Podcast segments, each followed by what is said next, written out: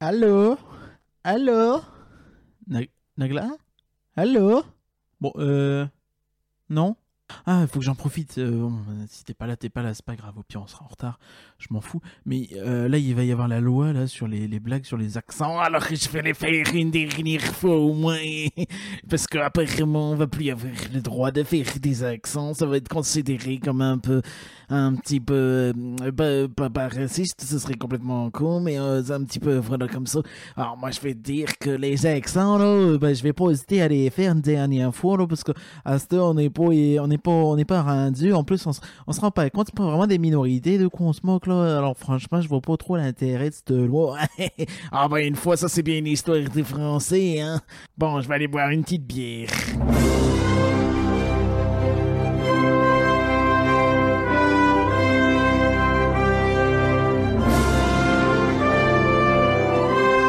Rien que d'y penser, ça fait rêver. Rien que d'y penser, le podcast qui s'envole vers l'Europe. Salut Parkerien, comment tu vas? Salut, ça va bien et toi? Bah ça va super, on est toujours confinés et euh, bah du coup, malgré le fait qu'on soit enfermé, on a la chance de discuter avec Max et Jonathan. Bonsoir tous les deux. Bonsoir. Salut. Euh, Est-ce que vous pouvez alors vous présenter à nos auditeurs? Alors je sais que Max, toi tu es déjà venu, mais bon quand même un petit rappel. Un petit rappel, bon bah alors Max, euh, je gère la page DLP Welcome sur les réseaux. Et euh, là actuellement nous revenons d'un voyage avec Jonathan euh, sur bah, les parcs européens. Euh, et du coup bah, actuellement il y a une, plus d'une quarantaine de vidéos qui ont été postées là-dessus euh, sur, euh, sur les pages. Eh ben parfait. Euh, et euh, donc euh, tu as ramené avec toi ton copain Jonathan. Euh, bonjour et bienvenue. Euh, C'était à, à moins que je sais qu'on a fait beaucoup de podcasts, mais t'es jamais passé dans rien que d'y penser, on est d'accord? Jamais passé. Super. Euh, c'est- Est-ce que tu peux te présenter? Oui, alors très rapidement, donc euh, je suis fan des parcs depuis très très longtemps. Mon premier voyage à Disney World remonte à 87. Ouf, ah ouais. Ouais, ça remonte, ça ne, ça, ça, ça ne, ça me vieillit un petit peu. Et euh, passeport annuel euh, depuis 2002 à DLP et bien sûr, Ok. euh, enfin bien sûr. Et j'ai fait quelques saisons en tant que saisonnier au parc Astérix. D'accord, ah, super. Voilà. Bah, bienvenue à vous deux, encore merci d'avoir accepté. Tous les deux, euh, vous avez eu la possibilité de faire un grand voyage en Europe, comme tu l'as dit Max, et euh, bah, en revenant, euh, vous avez proposé qu'on en parle ensemble, et bah, c'est avec grand plaisir, et du coup on va se poser une question toute bête. Quels sont les parcs les mieux placés pour concurrencer Disneyland Paris?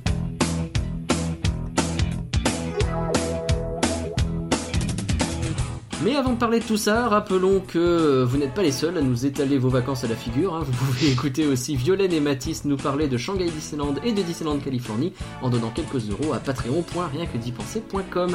Et c'est aussi l'occasion bien sûr d'entendre euh, Curien chanter des remerciements pour vous. Est-ce que tu es prêt? Merci, merci, mais- merci, merci, Merci beaucoup, Violaine. Merci, On Merci, remercie merci, Laure, merci merci. Amandine. merci, Et merci beaucoup, Matt.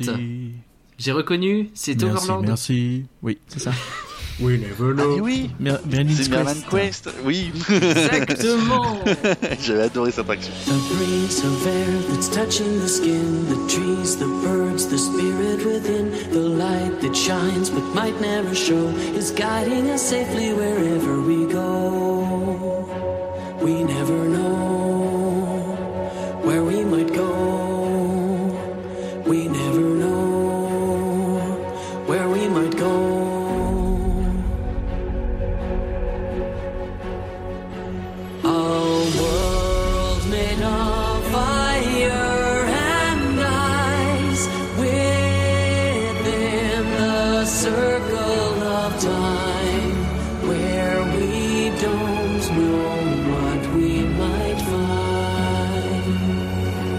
Avant d'aborder notre sujet, donc, euh, Max et Jonathan, vous avez fait un gros road trip en Europe. Est-ce que vous pouvez nous dire un peu où vous êtes allés Oula, euh, on a fait beaucoup de choses. On est parti sur plus de deux semaines. On a fait, on, a- on est parti, on est allé euh, à Strasbourg pour faire les joyeux tests PCR. Merci le Covid. Ouais Et, euh, et dès qu'on a eu le go, on est parti. on a, on a commencé par euh, Holiday Park en, en Allemagne. Ouais. Un joli petit parc avant de d'enchaîner, de repasser par la France pour repartir en Allemagne sur Europa Park.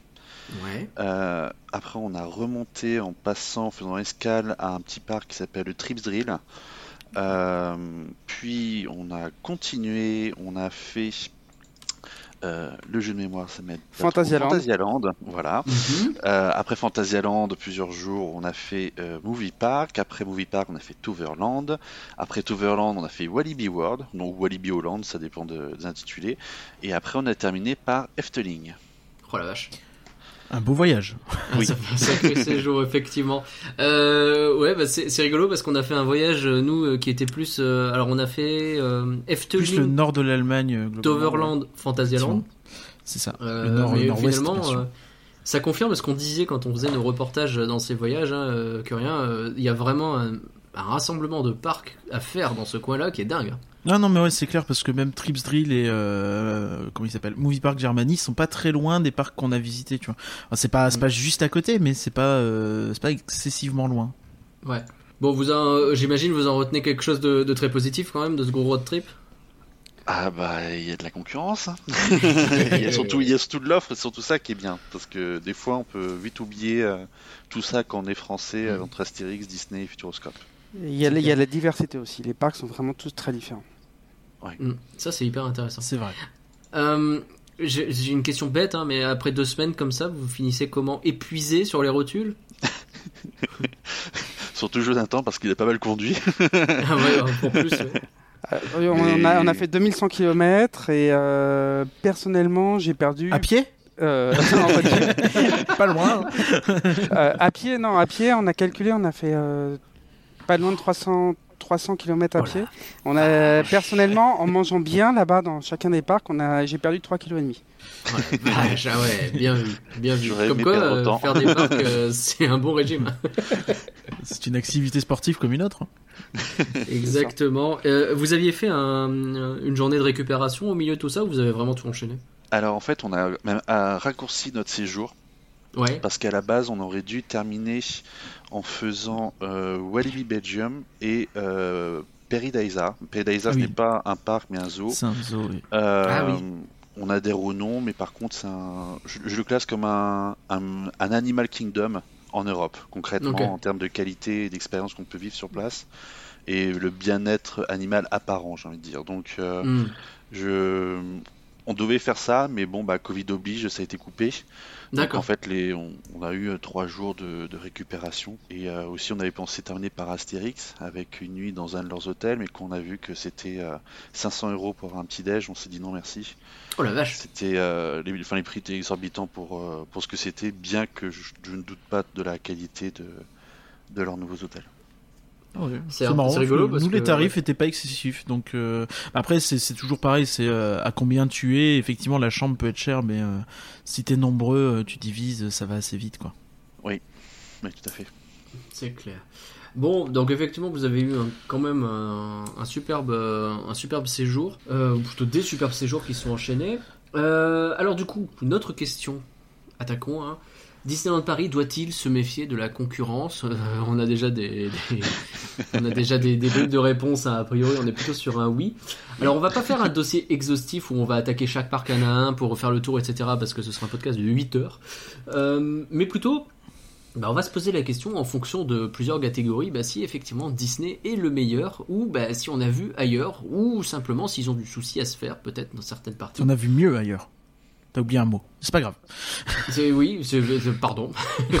Euh, il y aura même sans doute des catégories d'ailleurs où Disneyland Paris sera tout pourri, puisqu'on a prévu une catégorie tarif, donc euh, là, euh, ça semble a priori quand même plutôt. J'ai vu aquatique aussi où bon, ça se passe pas bien, quoi. On Ah, peut parler pratique. de restauration, hein, mais bon. On va aborder tout ça, ça va être intéressant. Euh, je vous suggère de commencer bah, par euh, quelque Euh, chose deux secondes. Est-ce qu'on commencerait pas par les chiffres vite fait Ok, bah écoute, pas- une petite chiffre, avec overview rapide, hein. parce que donc j'ai- passé un petit moment à faire euh, un récap de la fréquentation des parcs européens euh, ces dix dernières années, parce qu'il y a des gens qui ont des passions et il y a moi. Et, euh, et en fait, ce qu'on, sur le thème de ce podcast, ce qu'on va retenir le plus, c'est que euh, en 2010, euh, 2008, par là, enfin, avant cette décennie, en gros, euh, Disneyland, le parc Disneyland était à plus de deux fois la fréquentation du deuxième parc non Disney en Europe. Donc en gros, si euh, Disneyland avait euh, 10 millions, les autres avaient moins de 5. Ouais. Des fois même pas loin de 3, hein, parce Mm. qu'il y a eu une année à pas loin de 12 millions. euh, donc euh, en Ouais. vrai, euh, c'était c'était vraiment euh, hégémonique euh, énormément. Et j'ai un graphe sous les yeux en fait, et tu vois que bah, en 2019, ça gratte, ça gratte énormément derrière, notamment le parc Walt Disney Studio, qui était de loin le bon, peut-être pas de loin, mais qui était le deuxième Mm. parc le plus fréquenté d'Europe, et aujourd'hui euh, quatrième. Donc Ouais. ça pousse énormément derrière. Alors après, évidemment, ils sont pas à 10 millions, ils en sont encore loin. euh, ça, ça titille les 5,5, euh, 5,5, 6 millions euh, dans le reste de l'Europe, sachant que le parc Disneyland est euh, comment estimé autour des 9 millions 5.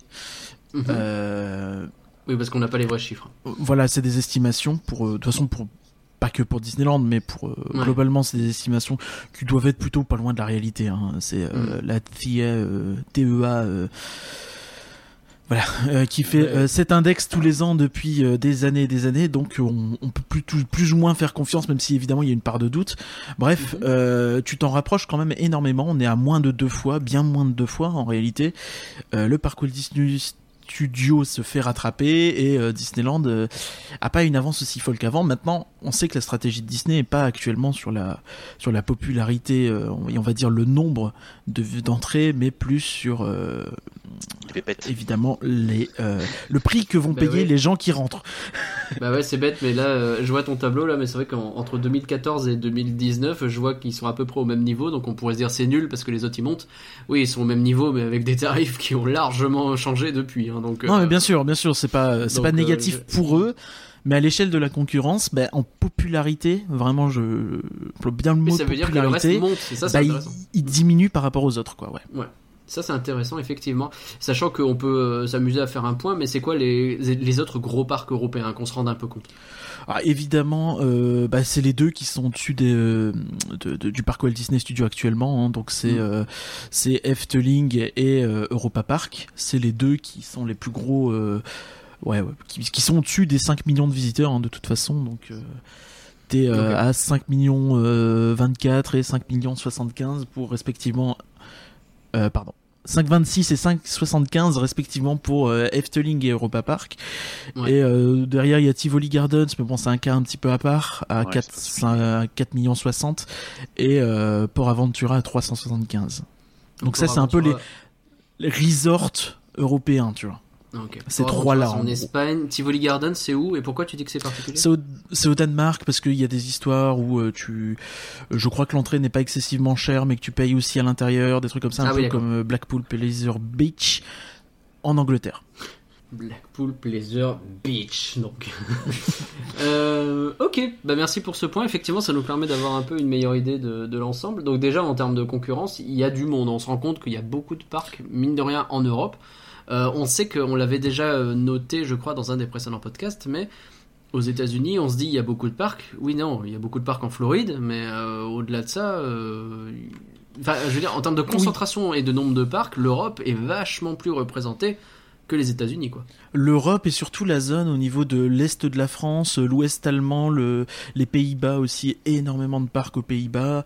C'est c'est tout ce coin-là qui est extrêmement riche en parcs, effectivement, le- l'Europe un peu centrale, est, nord, un peu C'est- dans cette zone-là, quoi. C'est les zones de circulation de marchandises qui rassemblent du coup de l'industrie et donc inévitablement de la population et forcément les parcs qui s'installent aussi là. Bien sûr. Tout à fait. Ok. Et surtout, ce qui est intéressant, si on veut comparer à- aux États-Unis, on aura l'occasion d'en revenir tout le long de ce dossier, c'est que bah, euh, en Europe, on n'a pas que des. euh, en- aux États-Unis, principalement, tu as euh, Universal, Disney et des parcs à coaster. Principalement. Alors évidemment, Ouais. il y a des spécificités. En Europe, c'est pas le cas. En Europe, on a des choses très différentes et on a déjà pu un peu le découvrir. Et justement, bah, entrons un peu dans le, vif du sujet. Je vous propose de regarder un peu au niveau Dark Ride, ce qui est proposé euh, au niveau européen. Donc pour resituer un Dark Ride, hein, évidemment, euh, comment, euh, comment tu définirais ça.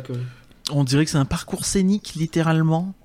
Si on prend la définition stricto sensu du Dark Ride, c'est un véhicule qui se déplace dans le noir avec des décors autour. Voilà. Après, c'est, euh, après il y a des débats. Est-ce que la Tour de la Terreur est un Dark Ride? Certains disent oui, d'autres sont plus mitigés. Bon, Hmm. c'est pas le, but, mais euh, C'est toujours compliqué effectivement, Euh, mais oui, on pense à Pirates des Caraïbes et on pense à euh, Phantom Manor, quoi. C'est deux, deux exemples très clairs Deux- qui nous viennent à l'esprit. Bon, après, il y a Blanche-Neige, Pinocchio, euh, qui Ouais, comptent aussi en, en plus, en attraction plus petite, mais à moins d'envergure, mais tout aussi intéressante.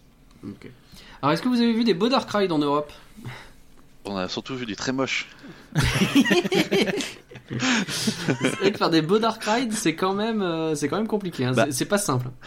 Si, enfin, il y a un Dark Ride où perso c'était un petit coup de cœur. Pour moi, c'était celui de Snorri à Europa Park. Ok. Il est, enfin, c'est pas de prétention et c'est très bien exécuté, très coloré, des, des musiques un peu entêtantes. Enfin, c'est franchement une très belle surprise. Je m'attendais pas à ça. Donc ça m'a permis en plus d'adhérer au personnage euh, de Rolantica que je préfère largement à leur euh, souris copiée de, de Disney. Mais, euh, ouais, leur personnage est assez cool. Je crois qu'ils avaient fait appel à un designer euh, qui avait bossé dans de l'animation, peut-être chez DreamWorks ou quoi, pour le, le designer et ça se voit. Il est vraiment cool. Non, il, est, Snorri. il est très, il est très travaillé. euh, tu sens qu'ils peuvent faire des, des animés avec, ça pourrait être super sympa. Enfin, c'est, enfin, Par, par contre, il est pas pensé pour un parc, hein, parce que entre Oui. la marionnette impossible à faire, les peluches qui coûtent la peau des, euh, voilà, parce que ouais. euh, parce Ouais, que il faut mettre toutes les tentacules différents et C'est un poulpe, hein, quoi, donc c'est pas évident. ça, ouais. donc ça coûte un bras à produire. C'est ça, et puis tu peux pas mettre en, en caractère de rencontre, ça sera juste hyper laid quoi. Donc euh, Mm. c'est à moins que ce soit une statue. Animée, Sur les shows, c'est des marionnettes, mais genre des marionnettes Ouais. où tu vois le marionnettiste derrière, quoi. mais- Ouais. Ouais. À la façon Mm. Nemo euh, musical quoi. Voilà. Euh, Ok. Ok. Euh, donc Snowy sur Europa Park, c'est ton coup de cœur sur les Dark Ride? Euh, ouais, hors Disney concrètement, c'est mon petit coup de cœur. Sinon, euh, après il y a avec avec celui-là, mais là c'est beaucoup de c'est, euh, Symbolica quand même. Ouais. à, à Efteling, c'est ça c'est quand même euh, une, une bombe qu'on voit pour le prix euh, que ça a coûté, euh, ce qu'ils ont réussi à faire. Là, Mm. euh, Disney, enfin, avec Ratatouille, ça fait juste, euh, ça juste envie de pleurer. Mais C'est clair. euh, clair que comparer les deux, c'est pas. c'est pas une idée pour oui, essayer d'éviter à penser à ça parce que sinon ça, ça fait mal. Euh, mais sinon après, il y, a- il y a des très moches. Il y a, il y a- il y a surtout euh, celui de, Fantasyland. euh, Un guester rickshaw. Ah, ça, ça se demandait, mais comment il peut rester là, quoi. Je veux dire, euh, ils ont un logo avec plusieurs dragons, autant qu'ils le changent et qu'ils fassent une histoire autour de ces dragons pour, euh, pour créer une identité encore plus forte au parc, quoi. Mais garder ça, tu comprends pas. C'est ça. Après, Donc- je pense que c'est très compliqué à gérer pour eux vu que le, le truc est entièrement enterré, donc pour le refaire, je pense que ça doit être euh, un peu galère. Pour Oh, remettre en, volume. contexte, euh, Ouais, Symbolica, c'est le. c'est à Efteling, hein, on en a parlé euh, pas mal euh, avec, euh, avec Éparcurien quand on est allé là-bas euh, sur notre reportage. Euh, Symbolica, j'imagine toi aussi, Éparcurien, c'est celui que tu voulais mettre en avant. Moi, je mets Symbolica et Drumvlucht, mais euh, effectivement, donc euh, aussi à Oh. Efteling. Euh, pour moi, c'est je- effectivement en termes de Dark Ride, c'est. euh, je pense que Efteling est le parc qui arrive à tenir un petit peu la. Oui. Peut-être pas tenir la dragée haute à Disney, mais du moins à faire des productions euh, où tu peux y aller pour les Dark Ride, tu vois, c'est pas déconnant, alors que les autres parcs d'Europe, euh, t'y vas pas vraiment pour les Dark Ride, quoi. Enfin, c'est compliqué. tu vois, c'est bête, mais le, le, le Hollandais volant, la partie Dark Ride, elle est formidable. Tout à fait, aussi, aussi. Ah, ça. Autant je suis pas d'accord avec toi sur Drumvlucht et on a un long débat sur ce sujet, autant, euh, autant sur ça, je, je suis bien d'accord avec toi. Euh, Bah, on avait une discussion avec Maxence sur le sur Max avec Max sur le Drumluch. On disait qu'en Mhm. fait le, le- il y avait besoin d'un d'une version 2.0, c'est-à-dire qu'il y a vraiment besoin d'un relamping. C'est que quand on voit Drumluch, ouais c'est sympa et tout, mais les couleurs sont passées, les ça a besoin en fait ça a besoin d'être renouvelé. Je pense que c'est absolument voulu, ça a été renouvelé en 2012 par là, donc euh, c'est vraiment une volonté pour eux de, de garder ça. Il y a eu les effets, euh, ils ont rajouté les effets d'étoiles quand tu montes. euh, bon, c'est pas très visuel ce que j'explique, mais, mais ils ont rajouté pas mal de choses en 2012, je crois, pour les 20 ans de l'attraction, quelque chose comme ça, ou 2013. Ouais. Et donc euh, je pense que pour eux, il est, il est comme il est. Après, euh, c'est un style, c'est sûr qu'on peut ne. Je comprends qu'on n'accroche pas forcément à Drumvlucht, hein. c'est c'est quand même un, une- un style artistique particulier. Bah, surtout que l'éclairage, on a vraiment l'impression que c'est d'un autre temps, qu'on est dedans. Ça fait très. euh, bon, on a posé les lumières jaunes sur la plupart des scènes et terminé. C'est ça qui est assez particulier en fait. On se dit, mais aujourd'hui, on a tellement de moyens de faire des petites lampes très dirigées euh, euh, pour créer des atmosphères plutôt colorées, plus pastel. Et là, en fait, on se retrouve des fois avec des scènes où en fait, il y a une telle abondance qu'on a l'impression qu'il y a juste un éclairage standard qui a été posé. Et des fois, on se dit, mais un relamping avec quelques points de couleur ici et là, ça serait tellement beau. Et euh, c'est vrai qu'on s'est tout de suite dit, mais il faut un relamping là-dedans, comme dans Fata Morgana, en fait, à Efteling. Fata Morgana, je suis plus, euh, je suis plutôt d'accord effectivement où l'attraction a un peu de mal. Euh, Il y a, pas mal d'éléments positifs dans ce truc, mais, mais euh, ouais, ça, ça a un peu vieilli quoi. C'est vrai que moi j'aime beaucoup Fata Morgana justement, le- ça fait partie de mes, mes, mes coups de cœur euh, un peu plaisir coupable de d'Efteling parce que oui, il y a plein de trucs qui vont pas dans Fata Morgana, mais je trouve que le, la proposition qui est faite elle est dingue et qu'ils réussissent plutôt bien. Il manquerait pas grand chose pour que ça devienne un truc équivalent à un Pirate des Caraïbes quoi. Il manquerait euh, un peu de, un peu de remise à neuf quoi. Mm. Euh, c'est intéressant. On a, ouais, finalement, Efteling revient beaucoup comme un, un excellent exemple aussi de, de, de Dark Ride, quoi. Et c'est vrai qu'ailleurs, il n'y a pas grand chose. On peut peut-être parler du Futuroscope et de Mission Mars. Objectif Euh, Mars, pas vraiment. Objectif Dark Ride. Mars, pardon. Euh, Plutôt les lapins crétins à la limite en Dark Ride. Et ouais, ouais, le début de Objectif Mars, euh, c'est pas mal Dark Ride. quand même. Ouais, J'ai Bon. du mal à appeler ça un Dark Ride. Hein. Enfin, euh, Mais les lapins j'aime crétins, bien, allez, on mais prend. bon. Admettons, ouais. Je pense que c'est en Europe ce qui se fait de mieux en Dark Ride hors Disney, les lapins crétins. Mm. En France, Je pardon. pense. Ah, Pas en oui. Europe. Personnellement, Oui, ça à Fantasyland, j'ai beaucoup aimé, euh, je sais plus comment elle s'appelle, Chocolat Mousse, euh, qui est Ah, une sorte de ah, Toy- Mouse au Mouse au chocolat. chocolat. ouais. Mouse au Mm. chocolat, qui est une sorte de Toy Story euh, Mania. Mais sans les défauts de Toy Story Mania, euh, qui est vraiment bien intégré, qui a des très beaux décors. C'était vraiment une belle surprise. Ah bah l'attraction est clairement meilleure que Toy Story Mania. hein. Et en ce qui concerne euh, un autre Dark Ride, c'est vraiment Piraten des Batavia. Je trouve que la Renaissance est Ah assez extraordinaire euh, ce qu'ils ont fait en deux ans, euh, euh, tout en vraiment réinventant le concept et on peut pas dire que ce soit copié d'un autre parc. Donc vraiment un gros coup de cœur sur cette nouvelle version. Y a pas un petit Alors- côté hollandais volant sur la scène de la tempête? Absolument pas. Tu peux un petit peu après, euh, faut voir que je vois, je vois certains trucs comme des clins d'œil, mais je pense vraiment que euh, il- ce côté asiatique, euh, vraiment, c'est Oui, quelque- chose style. de, de- vraiment de leur style qui leur est propre. Hum, C'est certain. Euh, ouais, du coup, alors c'est vrai que Piraten Batavia, j'ai pas eu l'occasion de le faire, Snorri non plus d'ailleurs de mémoire, donc euh, c'est difficile pour moi de juger les. Enfin, je- si je juge les, les, les Dark Ride de, de Europa Park, je vais juger les anciens. Moi, j'ai toujours le souvenir de euh, des œufs où dans lesquels tu te balades et il y a des dinosaures autour de toi et c'est juste pas possible, donc euh, ou de flocons de neige ou de trucs comme ça. Donc c'était euh, pas mal, ah, Fred Enrich, ils l'ont remis à jour et euh, au moins Il ça paraît, ouais. mérite de se moquer de, de ses propres défauts. Ouais, ouais, ouais. Bon, admettons. Bah, disons que Pierre de Batavia, quand on était dedans, on était là, si on... déjà les effets de fumée, quels que soient les. Ça, c'est un truc qu'on a remarqué. Les effets de fumée, quels que soient les, les rides en Europe, ils fonctionnent partout. C'est-à-dire qu'on se C'est dit, mais dingue ça. hein. comment Disney n'arrive pas à tenir un, un- un simple effet de fumée dans un canon ou n'importe quoi alors que partout ça marche? Ça ne, ça ne pète jamais, c'est genre le truc invincible. C'est comme les ouvertures de portes dans les Dark Rides, ils ont tous partout par milliers euh, là-bas et ça tombe jamais en panne. Donc euh, ça se demande déjà les effets de fumée comment ça tient et surtout Pierre des Batavia, on... il y, y a un élément qui nous a tout de suite interloqué, au-delà du niveau de l'audio euh, qui est hyper immersif et très puissant, c'est les odeurs. Il y a énormément d'odeurs dans l'attraction qui sont diffusées.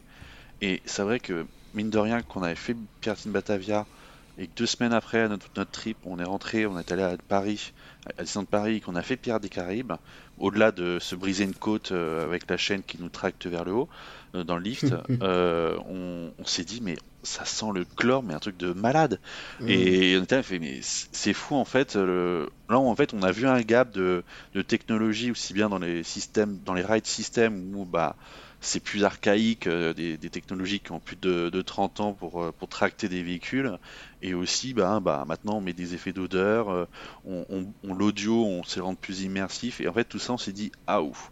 C'est vrai que notre Pierre des Caraïbes est peut-être sympa parce qu'il y a un- décor qui est très bon, il y a des robots qui sont excellents, il y a une mise à jour avec la licence de Pierre des Caraïbes qui est très bien, mais ça commence à, piocher dans, pas mal de choses, dans les odeurs et tout ça, et les parcs, il y en a plusieurs qui utilisent justement ces, effets-là pour rendre le- l'expérience plus immersive. Ok, c'est marrant, moi ça m'a jamais choqué l'odeur de, de pirate pour le coup.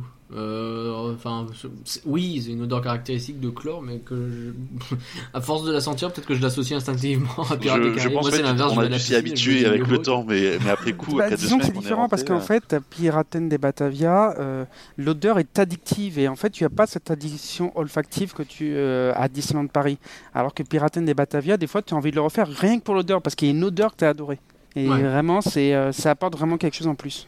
T'as assimilé vraiment le moment avec l'odeur. C'est c'est c'est vraiment devenu. euh, Oui, c'est c'est devenu un binôme en fait la, la chose et t'as- aussi bien l'un que l'autre te pousse des fois à y retourner. Ok, je vois. Euh, bon, je pense quand même que cela dit, arrêtez-moi si j'ai une bêtise, mais je pense quand même que Disneyland Paris sur les Dark Rides en Europe, ça reste, alors, Oui, une référence, mais qui doit faire attention peut-être? Ah, Je pense bah, que c'est l'offre la plus complète de très loin, la plus complète et euh, qualitative dans l'ensemble. la plus diversifiée fait- aussi parce que entre les bateaux, les les Doom Buggy pour Phantom Manor ou, ou- ou Buzz Éclair, pour euh, les attractions plus simples comme Blanche Neige, on a toute une palette d'attractions diverses avec différents ride systems qui offrent des, des sensations et des émotions différentes, chose que les autres parcs n'ont pas tous à ce point-là. Le seul point un peu pro- problématique, effectivement, où tu dis qu'ils doivent faire attention, c'est que leur, euh, leur Dark Ride récent, il est euh, éclaté au sol, si je puis me permettre, c'est le cas de le dire, puisque ça s'effondre. Et, il euh, au sol et il a 6 ans. Et du coup, c'est peut-être un peu là le problème où effectivement, euh, euh, de toute façon, on sait qu'il y en a qui arrivent. hein. On sait qu'il y a Spider-Man qui arrive bientôt, euh, Frozen aussi. Donc, euh, à voir. Il faut qu'il soit au niveau, effectivement. Effectivement, bon, ça nous fait un bon tour, je pense, sur les Dark Rides. Je vous suggère d'enchaîner avec un autre sujet, c'est les euh. Alors au niveau des rockosters, donc les- tout ce qui est montagne russe euh, qu'on peut qu'on peut constater. Ce qui est rigolo, c'est que pour commencer en parlant de Disney, on sait que Disneyland de base, les Disneyland, leur but c'est pas vraiment de faire des gros coasters, hein, c'est plutôt familial, etc. Et on se rend compte hein, que euh, Disneyland Paris a été le premier parc où il a commencé à y avoir des coasters vraiment vénères avec des inversions. Des inversions tout de suite, effectivement. ouais. Avec Et- Space Mountain, avec Indiana Jones, puis Rock. Je, je pense qu'il y a eu beaucoup de, de coasters, même il y a eu beaucoup de coasters en fait, euh, si on regarde bien dans chacun des parcs euh, parisiens. C'est, on n'a pas autant de concentration de coasters dans les autres parcs Disney euh, dans le monde. Ouais, clairement. Et, euh, et je pense que ça, c'est dû notamment à une mentalité bien européenne, c'est-à-dire une nouveauté qui compte est égale coaster. Mm. Et, euh, et rien d'autre. C'est-à-dire que le Dark Ride à côté, bon, en fait, ça, on s'en fout, hein, parce que c'est pas, c'est pas une montagne russe, il n'y a pas des loopings, il n'y a pas de sensation, donc c'est pas une vraie nouveauté. Je pense qu'il y a vraiment ce- cette image collective en Europe pour les, pour les visiteurs. Et, euh, et du coup, je pense pour ça qu'on a eu beaucoup de, coasters à Paris, sauf que bon, bah, les coasters, ça ne fait pas tout, quoi. Ça s'adresse surtout qu'à une partie de la clientèle. Est-ce qu'on peut voir euh, cette vision du truc euh, par le côté. moi j'ai le souvenir, hein, le milieu des années 90, euh, les gens découvrent un peu les parcs d'attractions et les parcs à thème. Euh, et d'un seul coup, tu as eu une énorme publicité pour Space Mountain qui a fait en sorte que ce Disneyland Paris euh, se lance enfin. hein. On va pas refaire l'historique du parc, mais c'est un peu grâce à Space Mountain que le parc a réussi à avoir euh, ses premiers succès. C'était à peu près à la même période, il me semble, pour le tonnerre de Zeus. Et il y avait un peu ces deux, bah, ces deux gros coasters qui sont sortis de terre Bah, d'un seul coup. Surtout et- que Disney, il n'y avait pas d'attraction à sensation avant ça. On Bah ouais. s'adressait avec juste un, concrètement, un train de lamine qui, qui vaut le coup à être fait. Donc, euh, certes, euh, c'est une grosse machine, mais surtout la première attraction à sensation dans le parc. C'est surtout ça qui a fait la différence. Et, euh, et Astérix, bon, il y en avait déjà parce qu'il y avait Goudurix, mais, Ouais. euh, mais on là, oui, sait qu'il y avait une, énorme appétence. De toute façon, s'ils ont construit Indy en urgence en euh, 94, c'était pas sont pour, euh, compte de pas ça, pour hein, rien. quoi. C'est que clairement, c'était une demande qui existait déjà même avant Space, tu vois, je pense. Effectivement, Tonnerre de Zeus 97. Alors niveau coaster, euh, tiens je me rends compte euh, par quoi qu'on n'a pas parlé de Toverland et de Merlin's Quest justement sur les Dark Rides. Ouais, bah c'est compliqué. Est-ce que c'est vraiment un Dark Ride? C'est un- c'est pas. c'est- Il y a une partie Dark Ride, mais euh, c'est vrai qu'on a 20% envie de lui rendre hommage parce que c'est quand même extrêmement bien fichu. Surtout pour un parc euh, qui Ouais. a euh, euh, son niveau de fréquentation, quoi, c'est-à-dire euh, pas loin du million. Ouais, donc c'est très peu. Mais euh, voilà, c'est bon. Mentionnons-le, mentionnons-le une fois histoire de dire. Il le mérite, oui, effectivement. C'est vachement bien. Et donc en termes de coaster, on a pu euh, essayer pas mal de choses nous aussi cet été. Euh, Qu'est-ce que vous retenez, Max, euh, Jonathan, euh, en, en termes de coaster en Europe? Alors, en termes de... Euh, Pardon Max, vas-y. Non, non, justement, je te disais, je te, je te laissais la parole. Alors en termes de coaster, euh, disons que les, les mieux aimés, euh, bah, c'est chez Fantasyland. hein. Là-dessus, il Mm. n'y a, y a pas photo. Euh, je parle hors DLP. Hein. Euh, comment il s'appelle euh, Europa Park, on en a des, des très très bons. Euh, mais c'est vrai que bah, c'est juste des coasters qui sont, qui sont posés là. Ils n'ont pas une vraie. Enfin, ils ont une mini théma. Euh, En ce qui concerne euh, la, la bonne surprise, c'était Toverland, qui avait vraiment des, des belles machines. Vraiment des, des- des Mm. très belles machines. Et Ah, le Euh, Phoenix, il il- est très très bien. hein. ouais, il est vraiment très très bien. Il est... Mm, mm. Et en ce qui concerne le tout petit euh, Trips Drill, ils ont ouvert cette année euh, deux Vekoma qui ont la particularité, en tout cas en, en- euh, en 2020, euh, ils l'ont ouvert sans thématisation. Euh, C'est-à-dire qu'en fait, tu rentres dans une euh, gare qui est du béton brut. Et il y a un Ah petit ouais. panneau comme quoi il y aura la théma en 2021. Donc je pense qu'ils ont pris du, du- ils ont pris du, du retard euh, à cause du Covid. Non, j'ai vu qu'en fait, ils, en fait, ils font ça tout le temps. Pour leur précédent coaster qui est, je crois, euh, Caracho, un truc comme ça. C'était pareil, la première année, euh, il n'y avait pas de théma.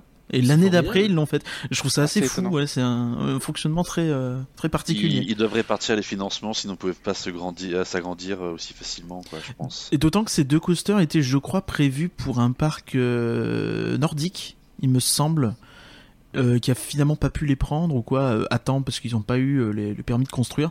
Du coup, ils les ont peut-être eu moins cher en fait, le lot des, le lot des Ah, deux. ils ont acheté des Donc deux une bonne affaire pour un petit garde. parc comme ça, Bah, c'est euh, vrai. C'est vrai qu'ouvrir deux coasters d'un coup pour un Trips Drill, je pense que c'est.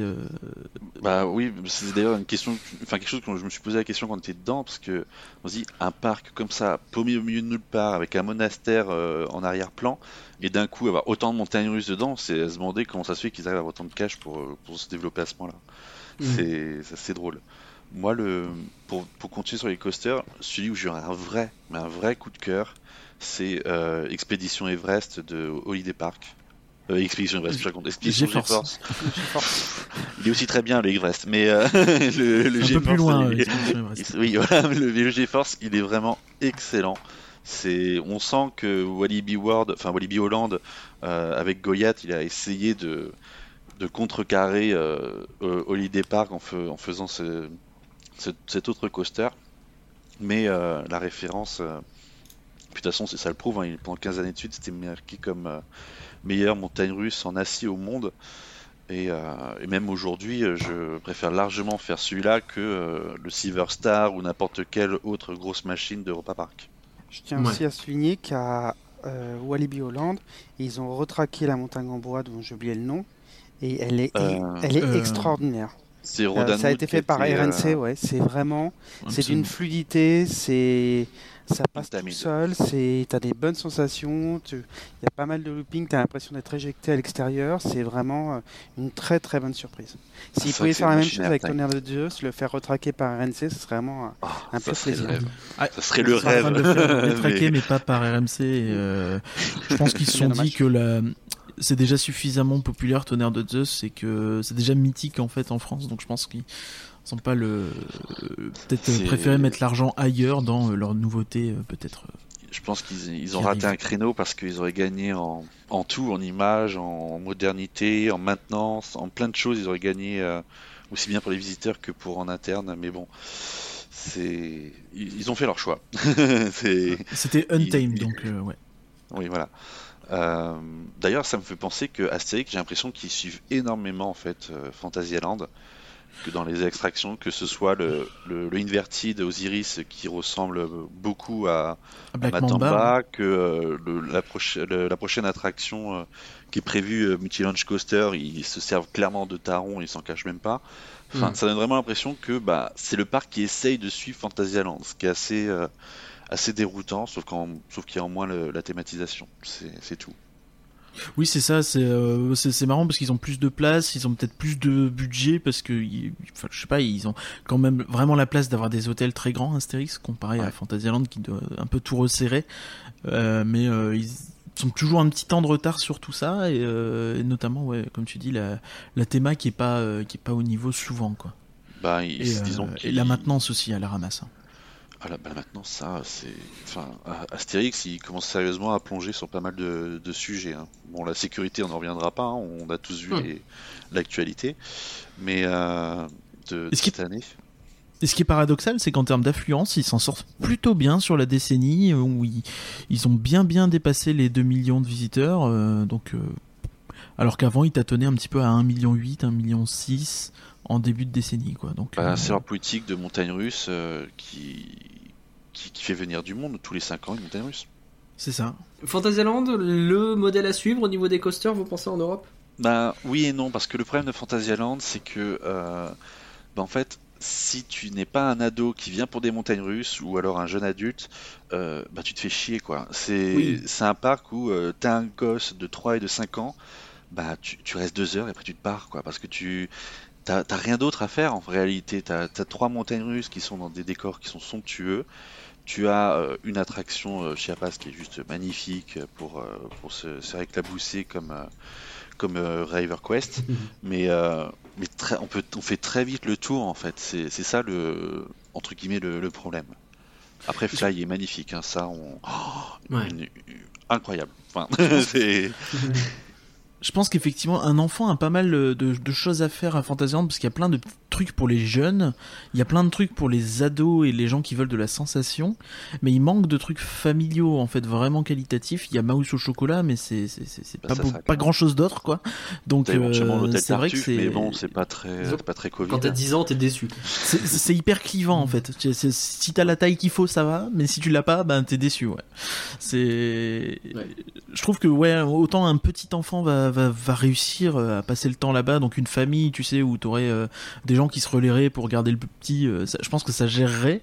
Mais euh, ouais, un groupe. euh, un groupe euh, de gens qui sont pas forcément à fond sur la sensation va être déçu quoi même si tu fais Bah, chiapas le, le euh, voyage scolaire du centre même les, aéré euh, de gosses de 6 à 8 ans, euh, clairement, il va pas là, quoi. Oui, c'est ça, Hmm. c'est c'est pas idéal. Ça manque d'un bon gros euh, Dark Ride ou deux, euh, ça leur ferait beaucoup de bien, quoi. Clairement. Ouais, ils ont Gay- Geister Reicha. Oui, oui, Euh, bah, justement. Bon, si c'est pas euh, Fantasyland, est-ce qu'on peut pas. euh, Moi, Europa Park, le problème que j'ai, on l'a, tu l'as déjà énoncé tout à l'heure, c'est que oui, leurs machines sont pas mal, mais pff, effectivement, c'est, c'est, y a rien quoi, y a rien autour. C'est c'est mitigé. Enfin, je pense que ils essayent vaguement de faire des trucs, et je pense qu'ils sont persuadés de faire des trucs thématisés vraiment. Mais pour moi, euh, il y a que Cancan Coaster qui s'en tire bien, et qui est, je trouve, la bonne surprise euh, de ce qu'ils ont fait récemment. Ouais. C'est pour moi la première attraction qu'ils font qui est un peu, euh, comment dire, complète, où euh, de la file d'attente à la sortie, euh, ça marche. Hmm. Et euh, vraiment, euh, je pense que là-bas c'est devenu mon coup de cœur avec peut-être euh, Voletarium aussi. Mais euh, mais ouais ouais le reste effectivement les, les autres coasters euh, j'y prends assez peu de plaisir en vrai. Tu vois. Pour les sensations je vais kiffer Silver Star, le reste ça m'embête un peu. Bah, c'est pareil. Moi, nous, ça a été. euh, on, on nageait en fait entre bon, Pierre des Batavia et euh, Cancan Coaster. C'est un Blue Fire de temps à autre éventuellement en trois jours, mais sinon euh, on allait rarement euh, plus sur, euh, sur d'autres grosses machines. Mm. C'est. Mais après, ils ont l'avantage d'être hyper diversifiés sur. euh, si on, y a un parc où on sait pas trop quoi faire comme coaster, on va à Europa Park parce que bah que ce soit le, coaster euh, spin où tu tournes sur toi-même, que ce soit la vitesse avec euh, Silver Star, d'être catapulté, Blue Fire, enfin en bois avec Wodan, enfin ils sont l'offre la plus étendue, c'est clairement Europa Park et pour ça au moins ils ont le mérite de pouvoir satisfaire tout le monde. C'est vrai, mais sur le plan qualitatif, euh, j'ai toujours l'impression qu'il y a mieux ailleurs sur tout, euh, tout le délire. Tu vois, le truc un peu familial, bah, je vais trouver mieux euh, bah, à Disney par exemple. Sur le coaster en bois, c'est pas mon préféré Vodan, même s'il est cool, mais je le trouve un peu violent et pas, pas extrêmement jouissif. Euh, Silver Star, c'est chouette dans son style. Euh, non, mais Yoris ou même euh, ou même Troy, tu vois, à Toverland ou, ou quoi. Mm. Euh, pareil, tu vois, comment ça s'appelle Euromir, je préfère de très loin faire Dwervelwind à, à Toverland. Oui, oui. Et du coup, bah ouais, bah, il me reste quoi si je vais à Europa Park? Bah, Que des trucs où je vais être un peu déçu en les faisant, quoi. Après, je- tu, prends, tu y prends du plaisir, forcément. T'as Arthur aussi, d'ailleurs, on en a pas parlé dans les Dark Ride. Je sais pas si on peut en parler dans les coasters, c'est mitigé sur J'ai- Arthur J'ai aussi. du mal avec mais- Arthur. C'est bah, après un... c'est un prototype. euh, Ils... ils ont testé, ils ont mis les moyens aussi. Moi j'ai j'ai vraiment eu du mal avec Arthur. Bah, c'est marrant, moi c'est le seul euh, qui sortait un peu du lot pour moi à l'époque où je l'ai fait. hein. Je l'ai fait avant Cancan Coaster et tout ça, euh, Europa Park. Euh, donc, euh, Bah, il a pris un petit Non, coup de vieux, hein. Arthur, franchement, bah, il, ça pris il a probablement coup, ouais. pris un coup de vieux depuis. Ouais, ça je suis. Ouais. Les écrans, ils sont toi. basse définition. euh, le, le- les décors, ils ont, ils ont besoin d'un petit coup, un petit coup de jaune. Non, il a, il a on, pris voit un petit trop coup la de vieux. on voit trop la structure. Après, voilà, Europa Park, disons qu'il est. euh, c'est un tout, quoi. C'est un parc qui est plaisant parce que c'est un tout. Il n'y a rien d'exceptionnel, mais c'est un tout. Mais c'est un tout. Il y a de tout et c'est très diversifié. Euh, c'est là où est leur force, c'est la diversité. Par contre, ce que je voulais quand même euh, donner un bon point à Disneyland Paris, c'est la qualité des cast members sur euh, les, les- les attractions. Euh, dans tous les parcs qu'on a fait, euh, on regrettait euh, dans pas mal de parcs euh, le, euh, le niveau des cast members pour faire les dispatchs euh, et pour placer les, les personnes. Euh, Il n'y a, aucun- il y a efficacité. aucun endroit qui fait du, la gestion de foule comme Disneyland Paris le fait. Ça c'est clair. Bah, Il y a plus de monde, il y a plus de staff pour ça. hein. Après, ça dépend Mais- aussi des, des périodes de l'année, je pense, où ils sont plus ou moins staffés selon les moments de l'année euh, dans les autres parcs. Euh, mais euh, mais non, mais c'est vrai, c'est tout à fait vrai. euh. Enfin, sur euh, sur Chiapas, on a volé la place de quelqu'un euh, sans le faire exprès, quoi. C'était un peu ridicule. Oui, c'est vrai qu'on a fait ça. c'est vrai qu'on a fait ça. C'était Euh, très mal. ça euh, ouais. Non, non, mais c'est c'est assez révélateur de. C'est vrai que t'es pas aussi pris par la main euh, ailleurs, quoi. Ah bah quand t'arrives à la gare du tonnerre de Zeus, euh, c'est... c'est- bon, on a tous vécu ça. euh, Tu mets les épaules en arrière, euh, tu relèves le torse et, et tu te frayes un chemin, quoi. En avant Guingamp. Ok. Euh, Disney a du souci à se faire sur ses coasters ou pas? Parce que enfin, on va pas se mentir, euh, il y a alors Bah, le Hollandais euh, volant, c'est un gros rivage, je trouve, en fait, de Disney. Ouais, c'est clair. C'est, ça mélange théma, dark ride, coaster, côté aquatique en plus. Enfin, c'est, je trouve que c'est, c'est l'une des attractions les plus complètes qui peut rivaliser avec Disney, comparé à Baron 1800 machin, qui est beaucoup trop court, même si la théma est très bien.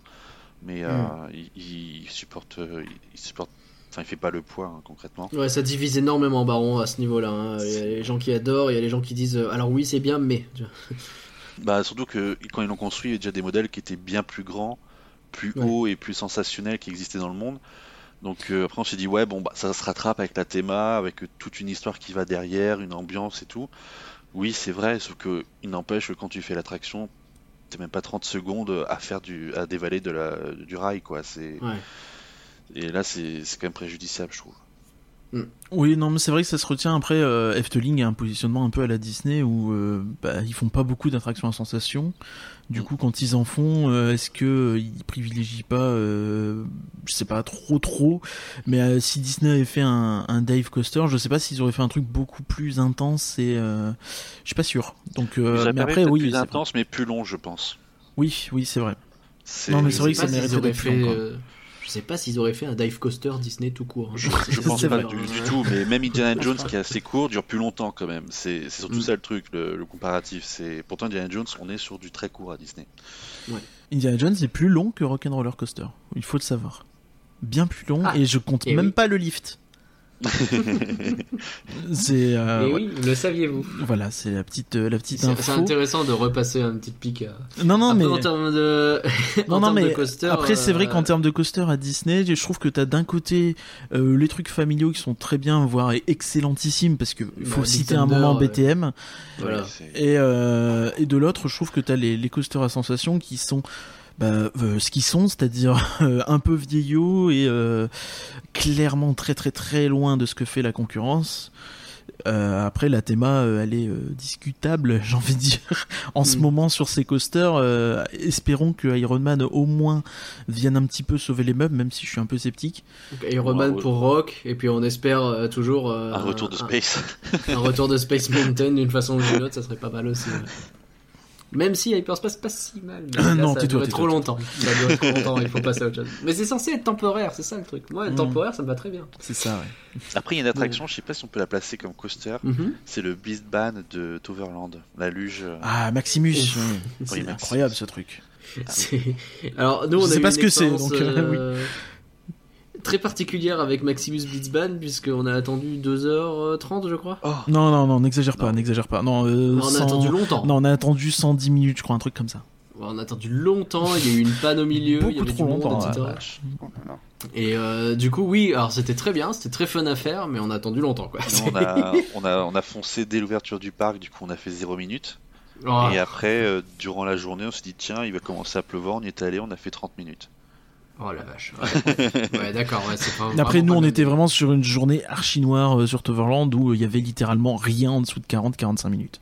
Oh merde. C'est ouf. hein. Ah, C'est nous, on ouf. a- enfin, Au- Heureusement au- que les horaires d'ouverture étaient. euh, Euh, au Phoenix, à la fin, ils nous faisaient même plus sortir en fait.